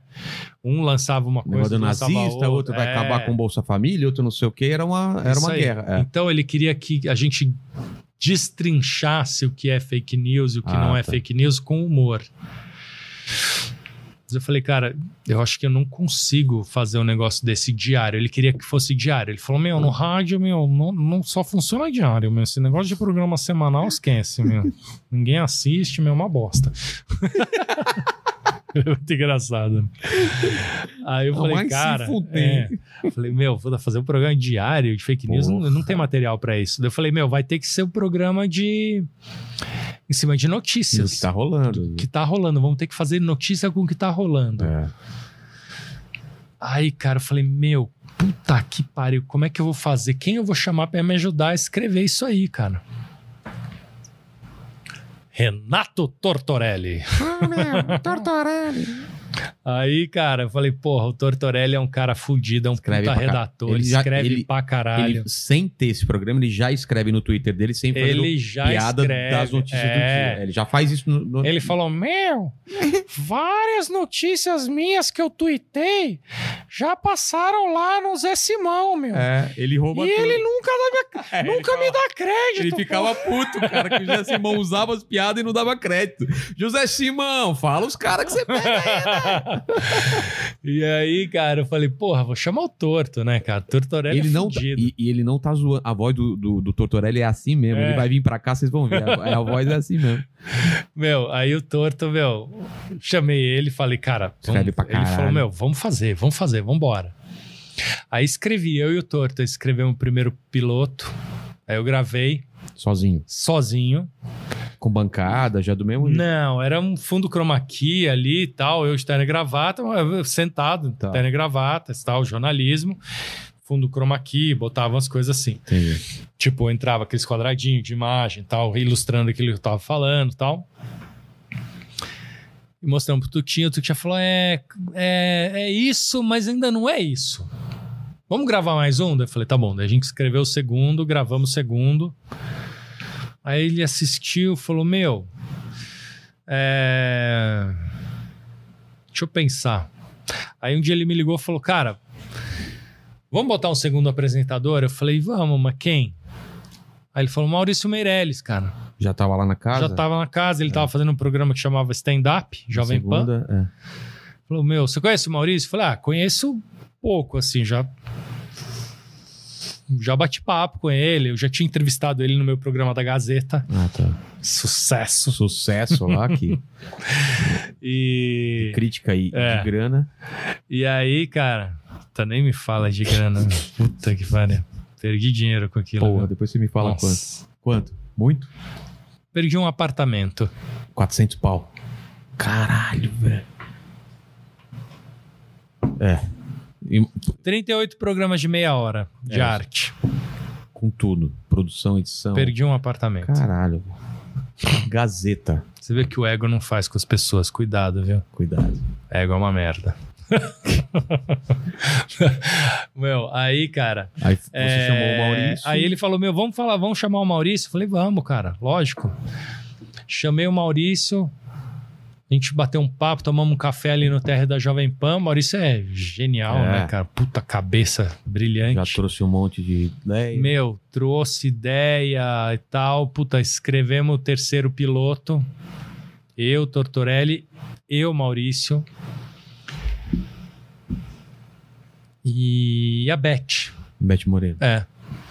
O Mal, o Mal falou assim, cara, deixa eu trazer um, uma- um roteirista também, porque teoricamente eu estava trazendo o Tortorelli. Ah, tá. Falei, quem? A Beth Moreno, ótima, tal, já foi roteirista do Pânico, não sei o quê, boa pra caralho. Falei, lógico, meu, traz pro time. E aí, meu, ficou esse time. É, escrevemos esse piloto. Esse piloto foi super bem, cara. Ficou, meu, parecia que eu e o Maurício a gente já tinha feito isso, meu, a vida inteira, assim. Tinha muita química. O humor fluiu, cara, super bem. As pessoas assistiam e falavam: Meu, vocês estão muito bem, cara.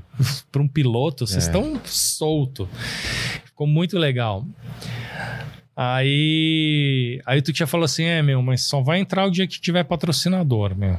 Eu não vou bancar a equipe. Falei: Caralho, né, mano? Isso era em março, bicho. Nossa, mano. Isso era em março. Daí eu falei, puta, meu, vamos achar o patrocinador. Aí eu fui num evento, cara, que tava o dono da Smart Fit. Tô ligado. Conheço. O... Como é que ele chama, chama? mesmo? Que é o, da, é o mesmo da. Corona. O sobrenome é Corona, né? Ah, não vou, não vou lembrar, mas eu sei que é. Um baixinho, né? É... Rogério. Não, não é Rogério. não, é. Que é o mesmo Cara. da outra, da outra academia lá. Esqueci, É. meu. Memória de merda. Edgar Corona. Edgar, Corona. Edgar, Corona. Edgar. Nome bom, hein? O sobrenome, hein? Edgar Corona.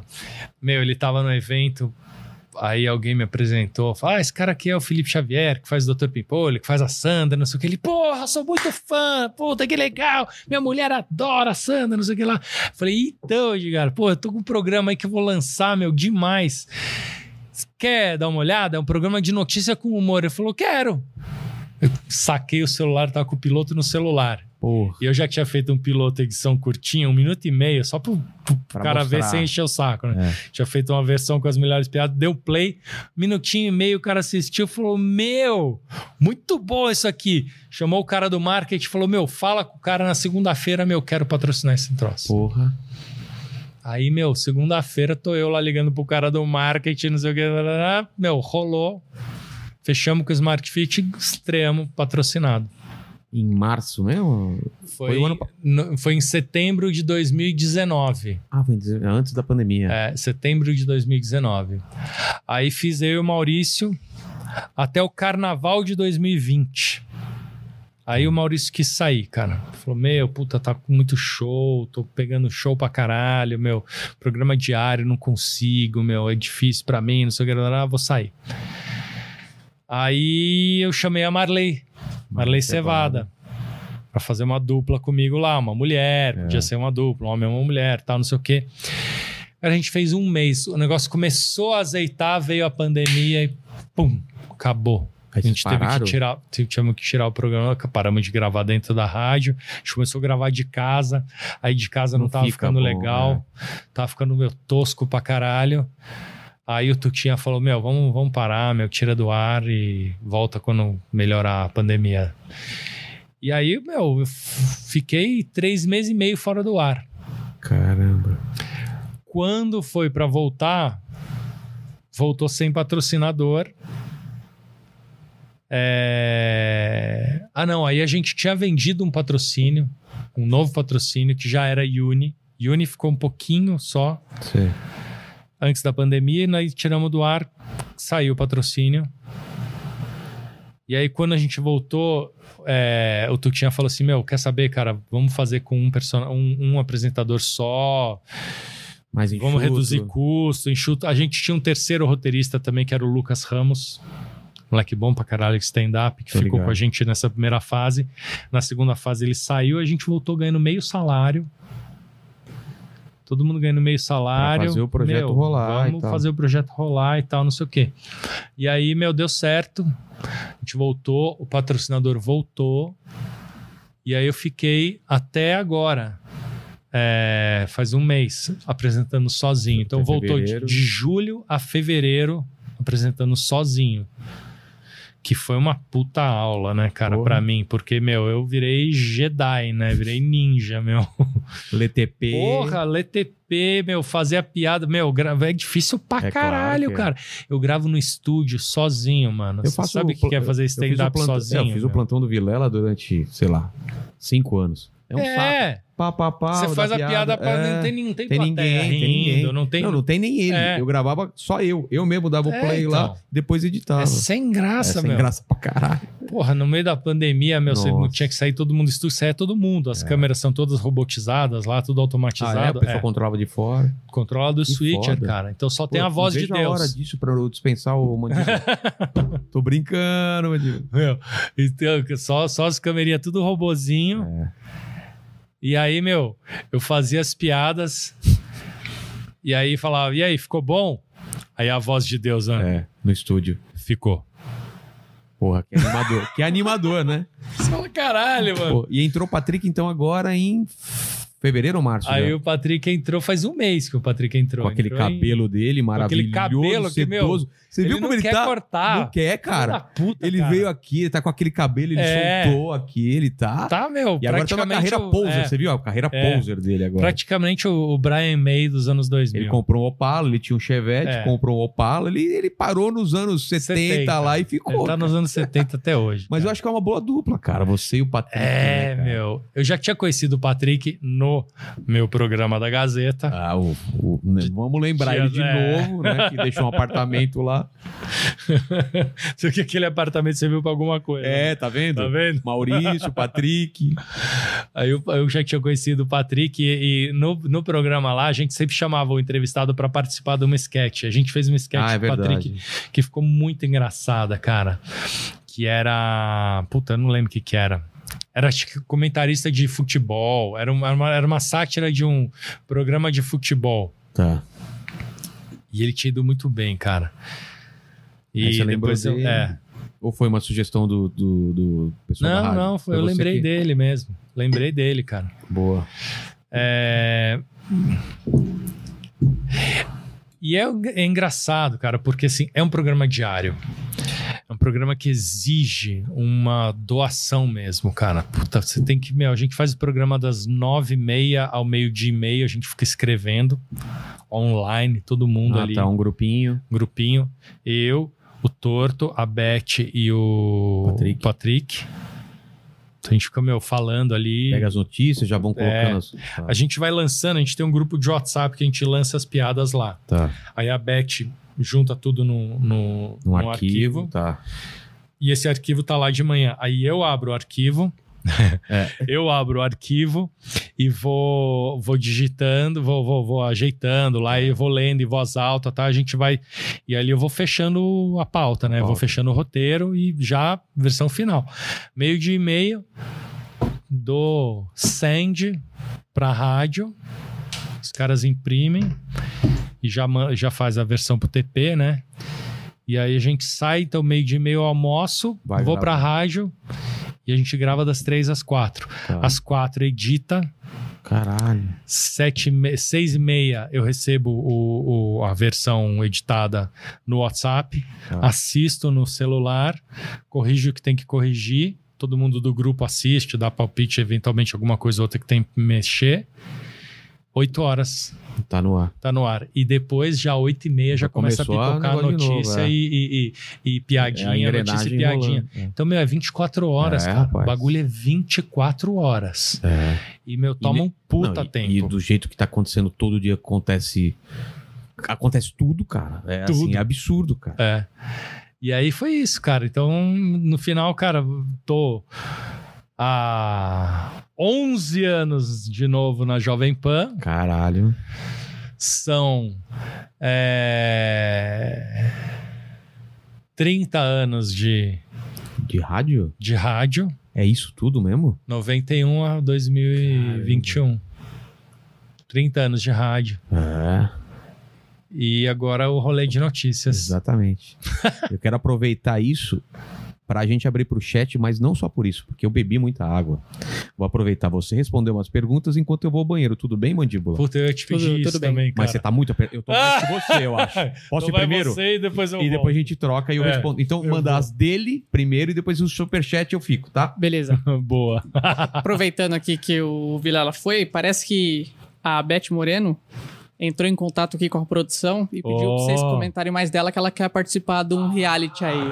Ah, Beth Moreno. Olha, entrar na próxima edição do reality. Beth Moreno, atual Beth Loiro, né?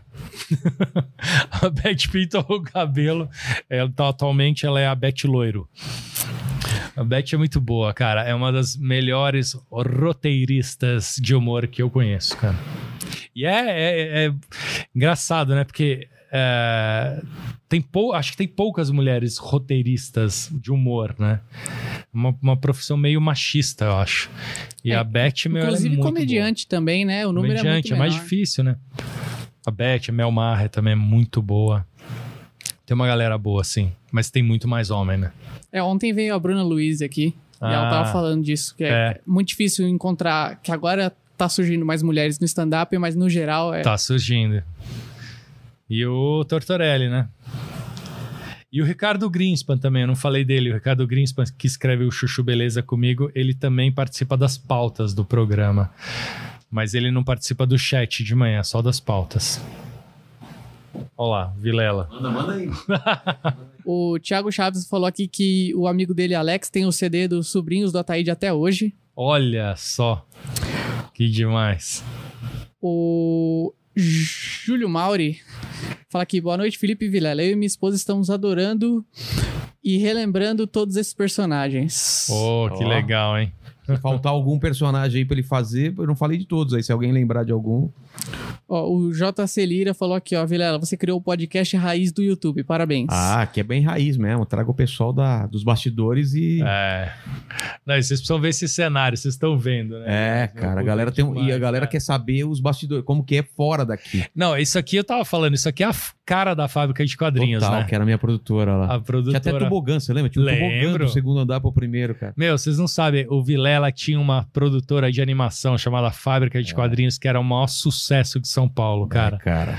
Bichinho aqui, ó, ganhou dinheiro com animação, viu? Porra, comprei essa, comprei essa casa aqui com isso. É, o cara era fera, meu. Ainda é, né, pô? Porra, agora é tão. é tão Aliás, outras- né, a gente não falou de um detalhe muito importante, né? Você criou a animação do Homem Cueca. É verdade. A gente fez a animação do Homem É. Cueca, que foi um. Fez um uma- piloto, fez. Era, Não, um a piloto- gente fez a, a série, são. é, 26 episódios de um minuto que você que fez a arte É, eu fiz da a- criação e Não, depois eu- quem eu animou foi os esse- cinema, ani- a cinema E, animadores. não sei se você lembra, eu fiz outro projeto que não foi pra frente, que era um, era um, um elefante, uma formiguinha. Sim, sim. Que projeto era Lili, esse? Lili, a formiga. É, eu lembro que eu desenhei esse É, elefante a meio, meio borboleta humano. Lili. É. É. Como é que chamava, cara? No reino, é no reino da Borbolândia. É. Era isso. Meu, isso daí foi um projeto que o Mário Peixoto, que é dono da Delicatessen, Ah, que foi o tá. cara que me apresentou pro cara da DM9, é, ele trabalhava nessa produtora que chamava-se Movie Art, o famoso Paulo Dantas, mestre. E aí os caras me chamaram para fazer um projeto de animação lá. Era o, o- o- e era com o Zezito. Hum.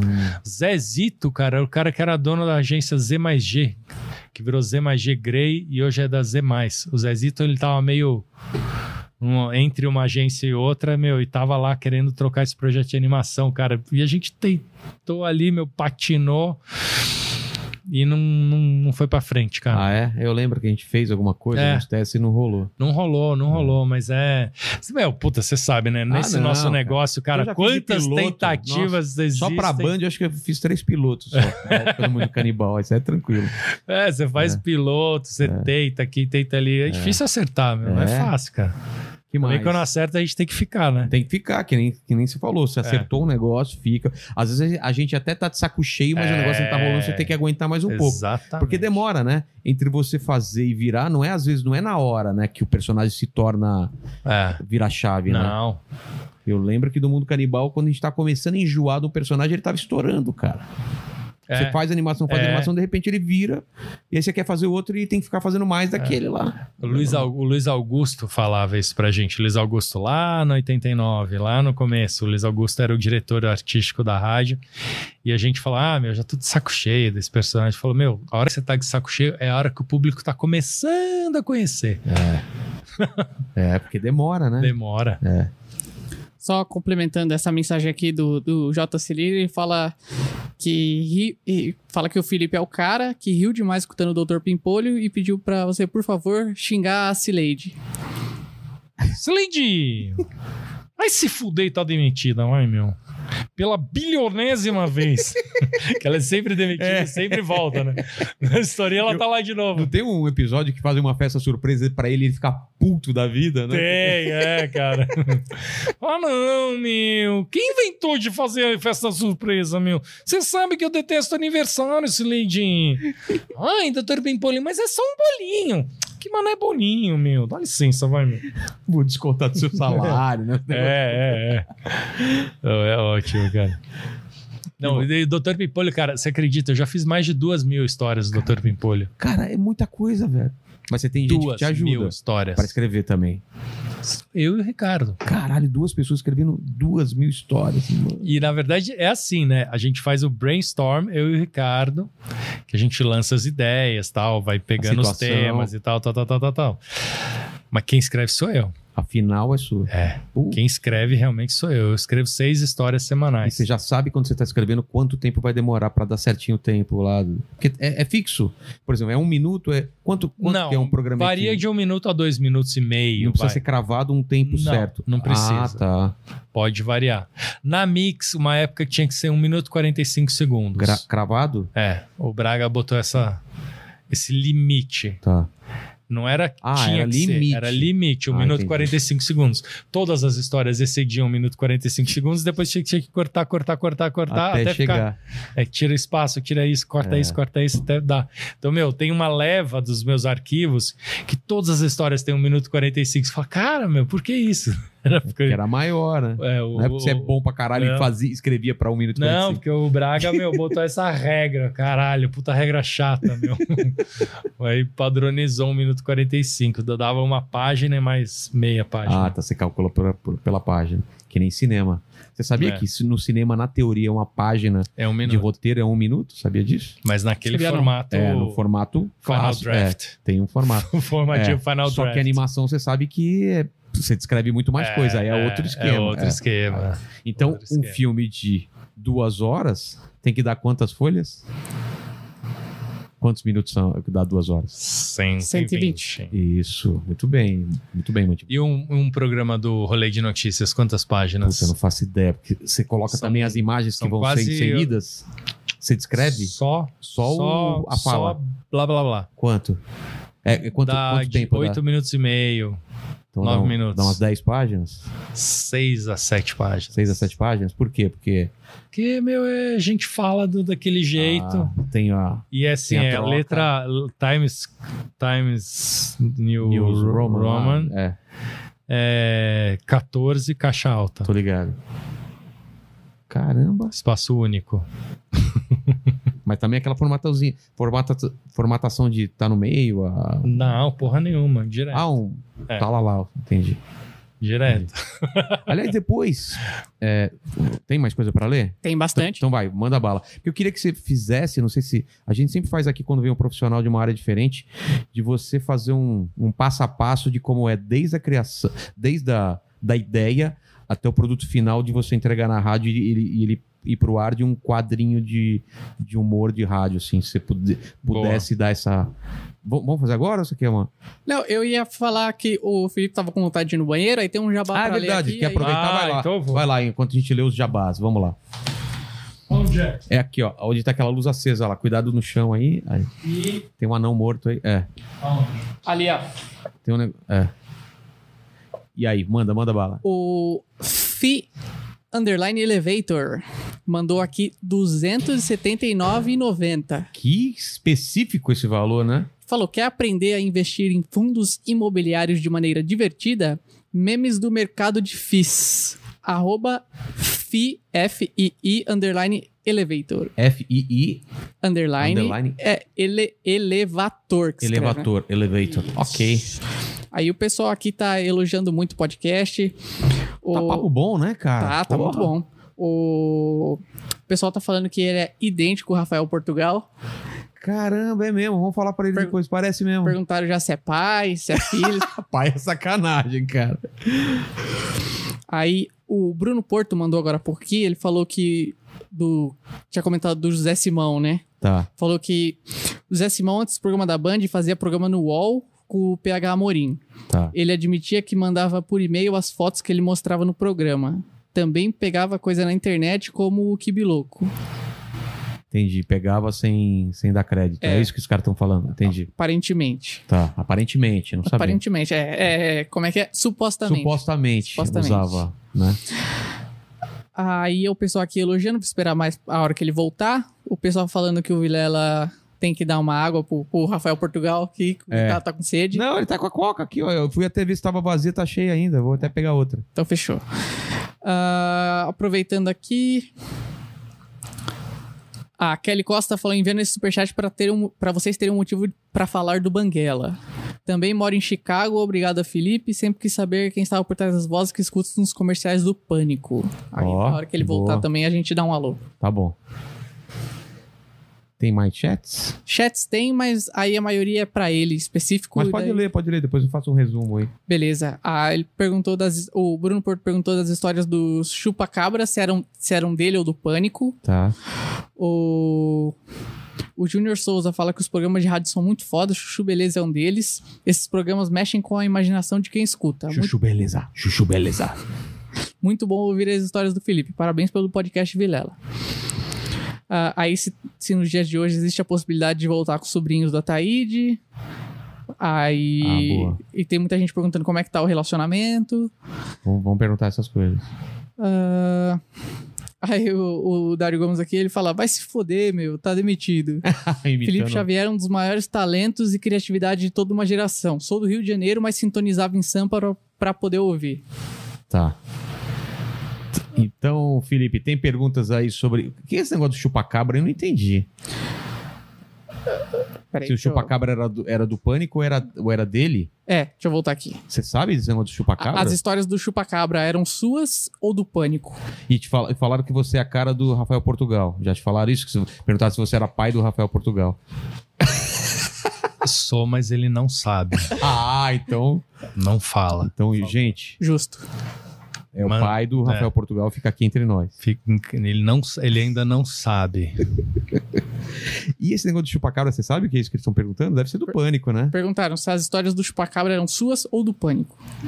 Acho que é do pânico, eu não sei É, o que, que é esse sei é chupa-cabra. E é, perguntaram se tem chance de o sobrinhos do Ataíde voltar, É, como tá o relacionamento dele com, com os, com o com Bianchi os e com, integrantes? com o Bonfá, e se tem chance de voltar.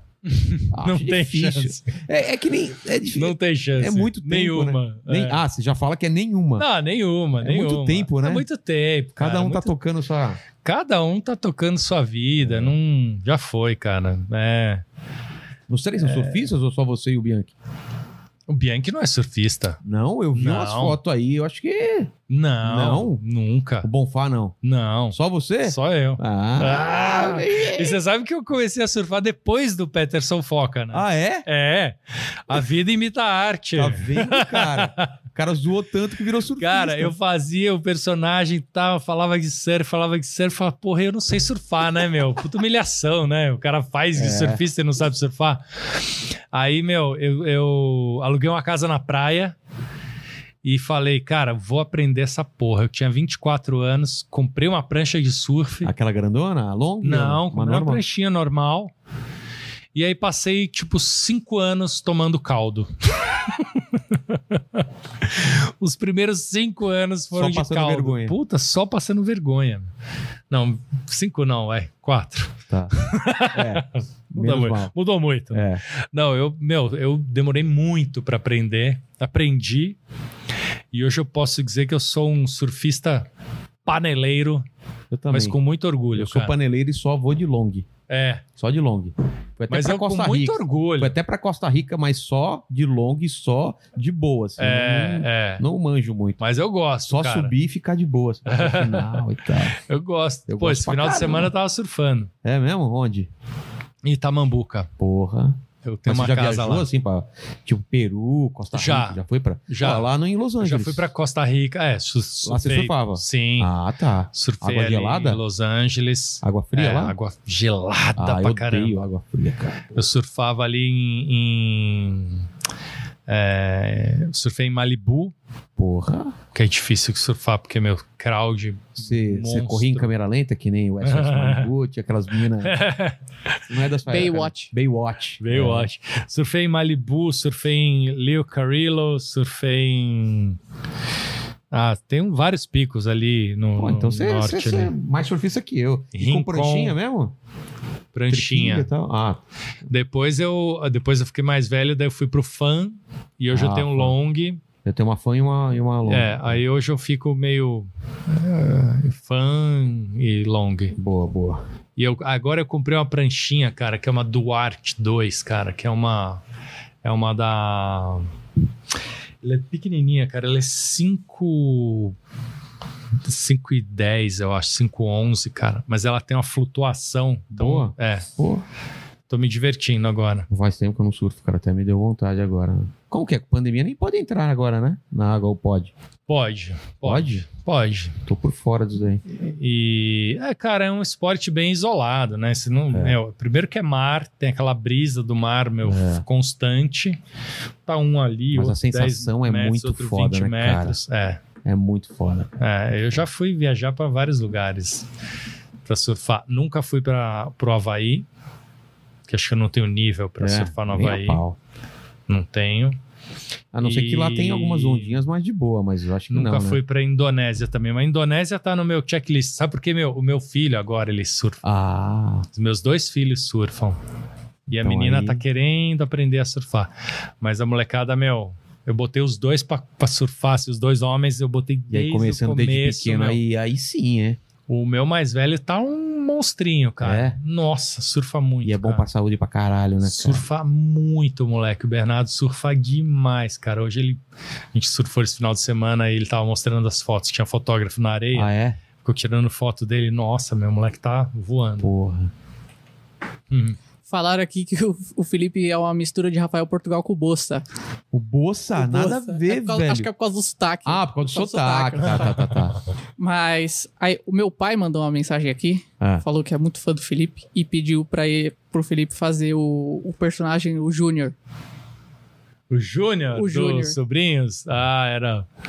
É, a mãe falando assim. Gente, ai, como o Júnior é bonito, né?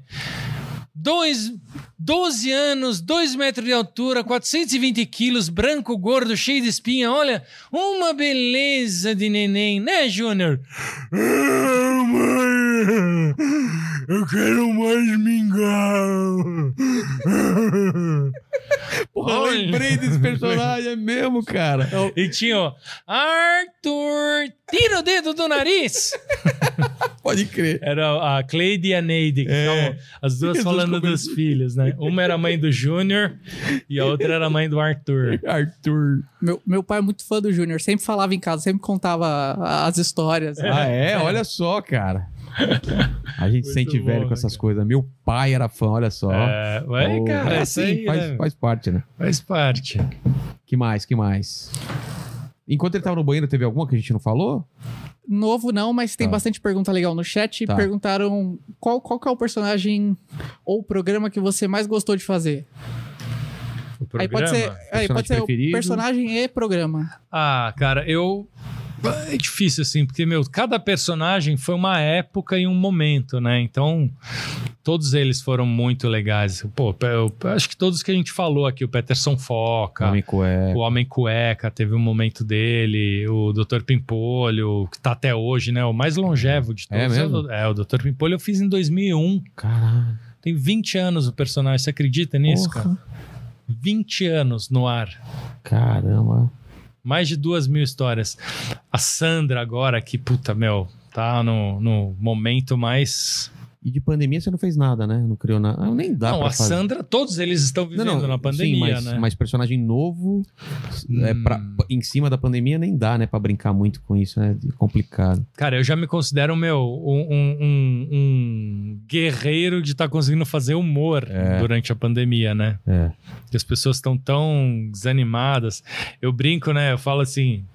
É, uma piada interna nossa é que a gente, o rolê de notícias é o nosso Good Morning Vietnam. Ah, tá. No meio da no guerra. meio de notícias de não sei É. quantas pessoas mortas por dia, no- nessa puta, meu, Pior que é mesmo, uma, uma puta analogia mesmo. né? uma tristeza danada, a gente vai lá trazer um pouquinho de alegria para as pessoas, né? Então é uma fase difícil de fazer humor, não, Com certeza. Não é uma fase fácil. Ah, isso a gente nem falou. Você teve algum problema com algum sketch, com algum, alguma coisa que pediram pra tirar do ar? Porque, ah, tá ofendendo não sei quem e tal, ou não entrou essa palavra legal e teve que mudar ou tirar? No rolê? Não, não, de, de algum, alguma coisa de algum personagem seu que Ah, cara, muito pouco, viu? é difícil. Graças a Deus, muito pouco, meu. Eu, eu, eu brinco que assim.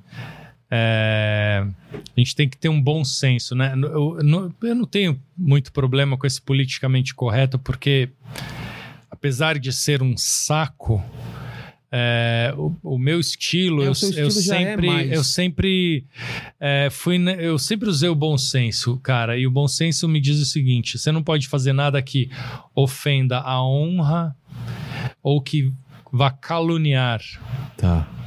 Uma, uma personalidade. É, porque daí você está cruzando aquela linha que Aquela você pode linha. tomar um processo. Se você não estiver caluniando, é, você está dentro do, do- da licença poética do humor, fazendo uma piada. É, Então, meu, esse bom senso, cara, ele funciona, meu.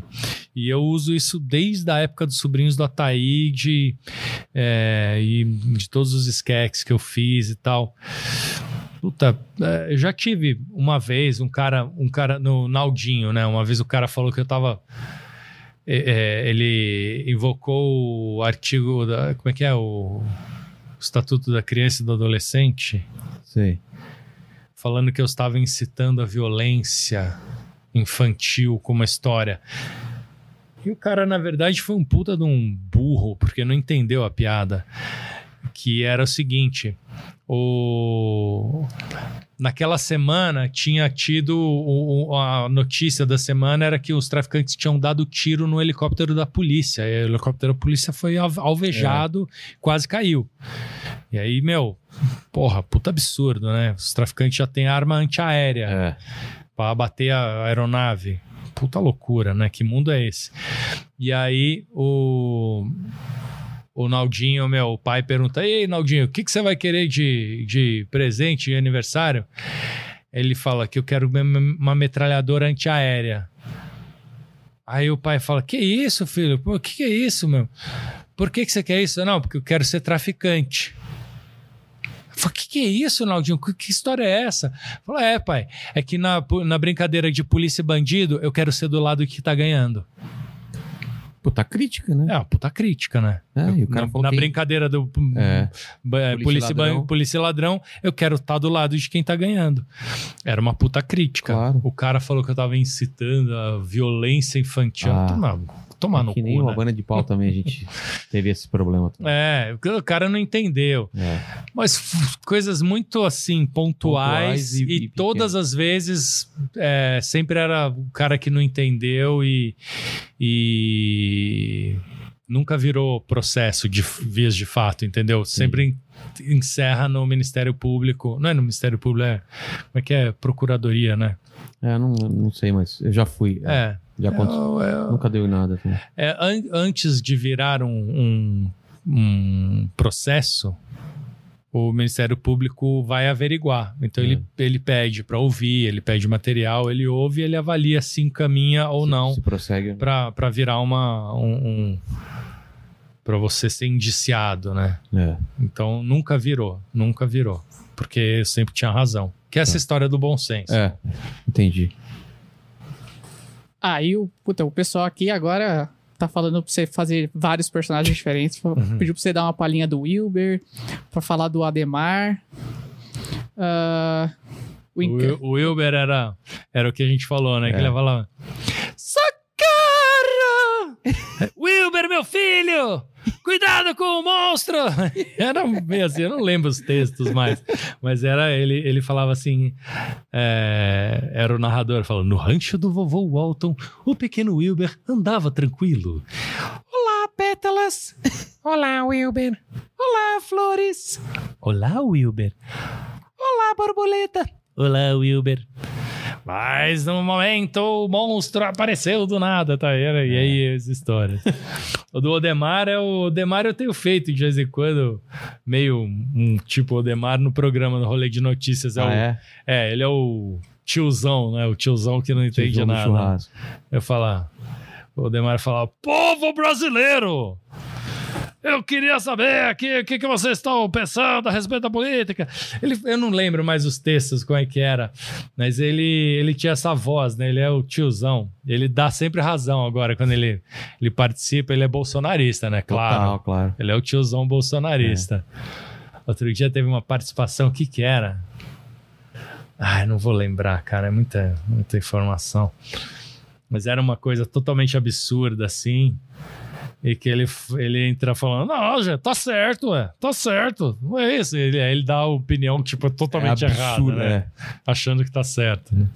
É, pediram também pra você perguntar por que que não encontram os áudios do quadro do Júnior na internet. Fala o pessoal que falou que procura, procura e não acha em lugar nenhum. Do Júnior? É. Ah, porque é dos sobrinhos da Taíde, cara. Esse, arque... esse, esse acervo não está na internet, não está em lugar nenhum mesmo. Mas cara. pertence a alguém ou tá no Tá, limbo? tá guardado. Não, no tá, limbo. guardado Ah, tem- a têm Chaves, isso né? daí. A gente tem isso, mas Você nunca tem. É. Ah, tá. A gente podia um dia lançar um É. programa só de sobrinhos da Taíde. É, já um-? Uma rave. É. Perguntaram. Dodô e Osmar e sobrinhos da Taíde. A noite inteira com a Michael Douglas. Um- uma musiquinha de axé music e uma piada. É. Axé e piada. Vai dar super certo. Porra, total. Bom, fica aí a ideia, hein? Perguntaram aqui também qual que era o tamanho do cocôzão do Júnior. ah, é, tinha isso, né, cara? Ai, Porra, cara. fez um cocôzão, né? não? É, fez um cocô de 4 quilos. Pesado na balança, menina. Peguei a balança de carne pra pesar só pra tirar limpo. Era 4 quilos. Foi? então, pô, obrigado por você ter vindo, Felipe. Pô, Pô, puta Vilela, papo legal, valeu, cara. Fazia tempo que a gente não se via, né? Um, um- um papo legal pra caramba, ainda tinha mais coisa pra conversar. E no final aqui eu sempre faço as três mesmas perguntas pra todos os convidados e você não vai escapar dessa daí, não. A primeira é o seguinte: estamos aqui pra celebrar sua carreira, sua vida, né? E eu queria que você olhasse pra trás. Tem algum momento difícil? Foi essa, essa fase de volta e não ter mais emprego? Ou teve outra fase, alguma outra fase difícil da vida ou da carreira que você lembra? Olhando pra trás assim, fala, pô, aquele tempo foi difícil. Ah, cara, teve, teve uns tempos difíceis aí, cara. Eu acho que o mais, o mais difícil foi nessa época que eu decidi tirar esse ano sabático e fui pego no contrapé com a crise lá do, Ah, de, do, do Wall Street, lá dos Lehman Brothers, né? quebrou vários bancos no mundo inteiro e, meu, tudo parou, ninguém gastava mais nada e eu tava Só com um gastando contrato praticamente. só gastando, um ano gastando, contrato terminando, Com a família, né? uma, uma empresa, uma, uma, uma carreira nova que não tinha decolado e filhos. É. Ali eu falei, Ih, caralho. Será que eu vou ter que virar corretor de imóveis, vender carro, fazer. Acendeu um sinal vermelho. É, não, você começa a considerar tudo, Tô né? ligado, Virar ligado. vendedor de loja, fazer qualquer coisa, né? Pra ter que levar dinheiro pra casa, né?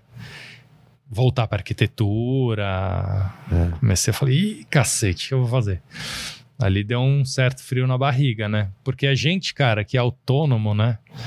Nós somos autônomos, nós É somos, uma nós somos doideira, guerreiros, é. ainda mais no Brasil, né, É, meu? cara. Você não tem garantia nenhuma de nada, né? É. Eu lembro que, meu, uma época eu fiz um programa na, no, no Blog 21. Ah, é, cara. Era eu. X e a Paola. A gente apresentava um programa no, no canal 21. Chamava Blog 21, no canal 21. Se não me engano, a gente fez a abertura. A gente fez várias aberturas. É, Saca-rolha, a gente Saca-rolha. fez. De vocês. um era monte Mariana Weicker, tio Tassi e o. Lobão. É, E a gente via antes, era eu, É X verdade, e a Paola é e Bragança. que era o quem cuidava de tudo, de toda essa Rogério parte. Galo. Rogério Galo, exatamente. Era com ele que a gente Rogério Galo, tratava. É. E era uma galerinha que veio da MTV também, que eles É. pegaram, tinha o Era uma Fepa. tentativa, né, de fazer É. uma, uma MTV. É, até o Lulinha ir lá e arrendar o canal É. pro Play TV. Exatamente. foi exatamente É, foi isso. isso. É Chamava- 2005. É, é Rede 21, né, que chamava? Rede 21. Rede 21, isso. Nós fizemos lá. Era o, o- E o X falava que o X era rapper, né? É. Que fez os mano, pô, as mina, pá.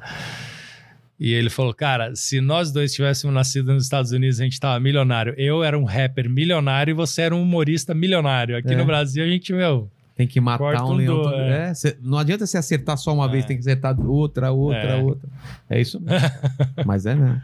o X com o sucesso dos mano, pô, as mina, pá, ele tava É. Tinha feito a milionário. vida, é. A vida. Quantas bandas lá tem de um sucesso só? É. Até hoje o cara tá, Até tá hoje. vivendo disso. Tava arregaçando. E depois ele fez o, o CD da Cássia Eller, Ah, aquele é? acústico da Cássia Eller, que ele gravou uma música com ela.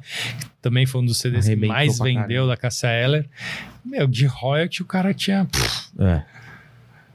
Caramba.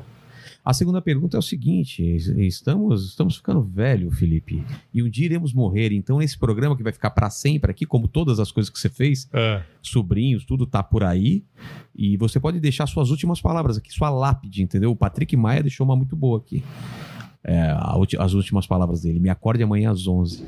Ah! É boa, não é? É, foi, o Oscar. Ah, foi Oscar. Oscar, O do. Patrick, qual que era? Patrick era. Isso não vai ficar assim. Ele falou, é, isso não vai ficar assim. É as últimas palavras dele. E o do. que tava doente, quem que é? Do Ventura. O Ventura é. Eu não falei que eu tava doente. Uma boa frase pra lápide, que né, cara? Eu falei que eu tava doente. Então pode ser Cara. sério, pode ser um ensinamento, pode ser uma coisa mais engraçada.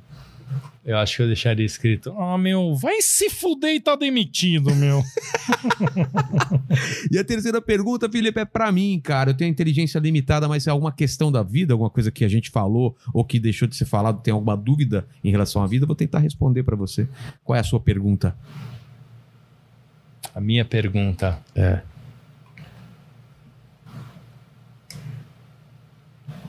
Minha pergunta tem a ver com o livro que eu tô lendo atualmente, Qual cara. que é o livro? O livro chama. É...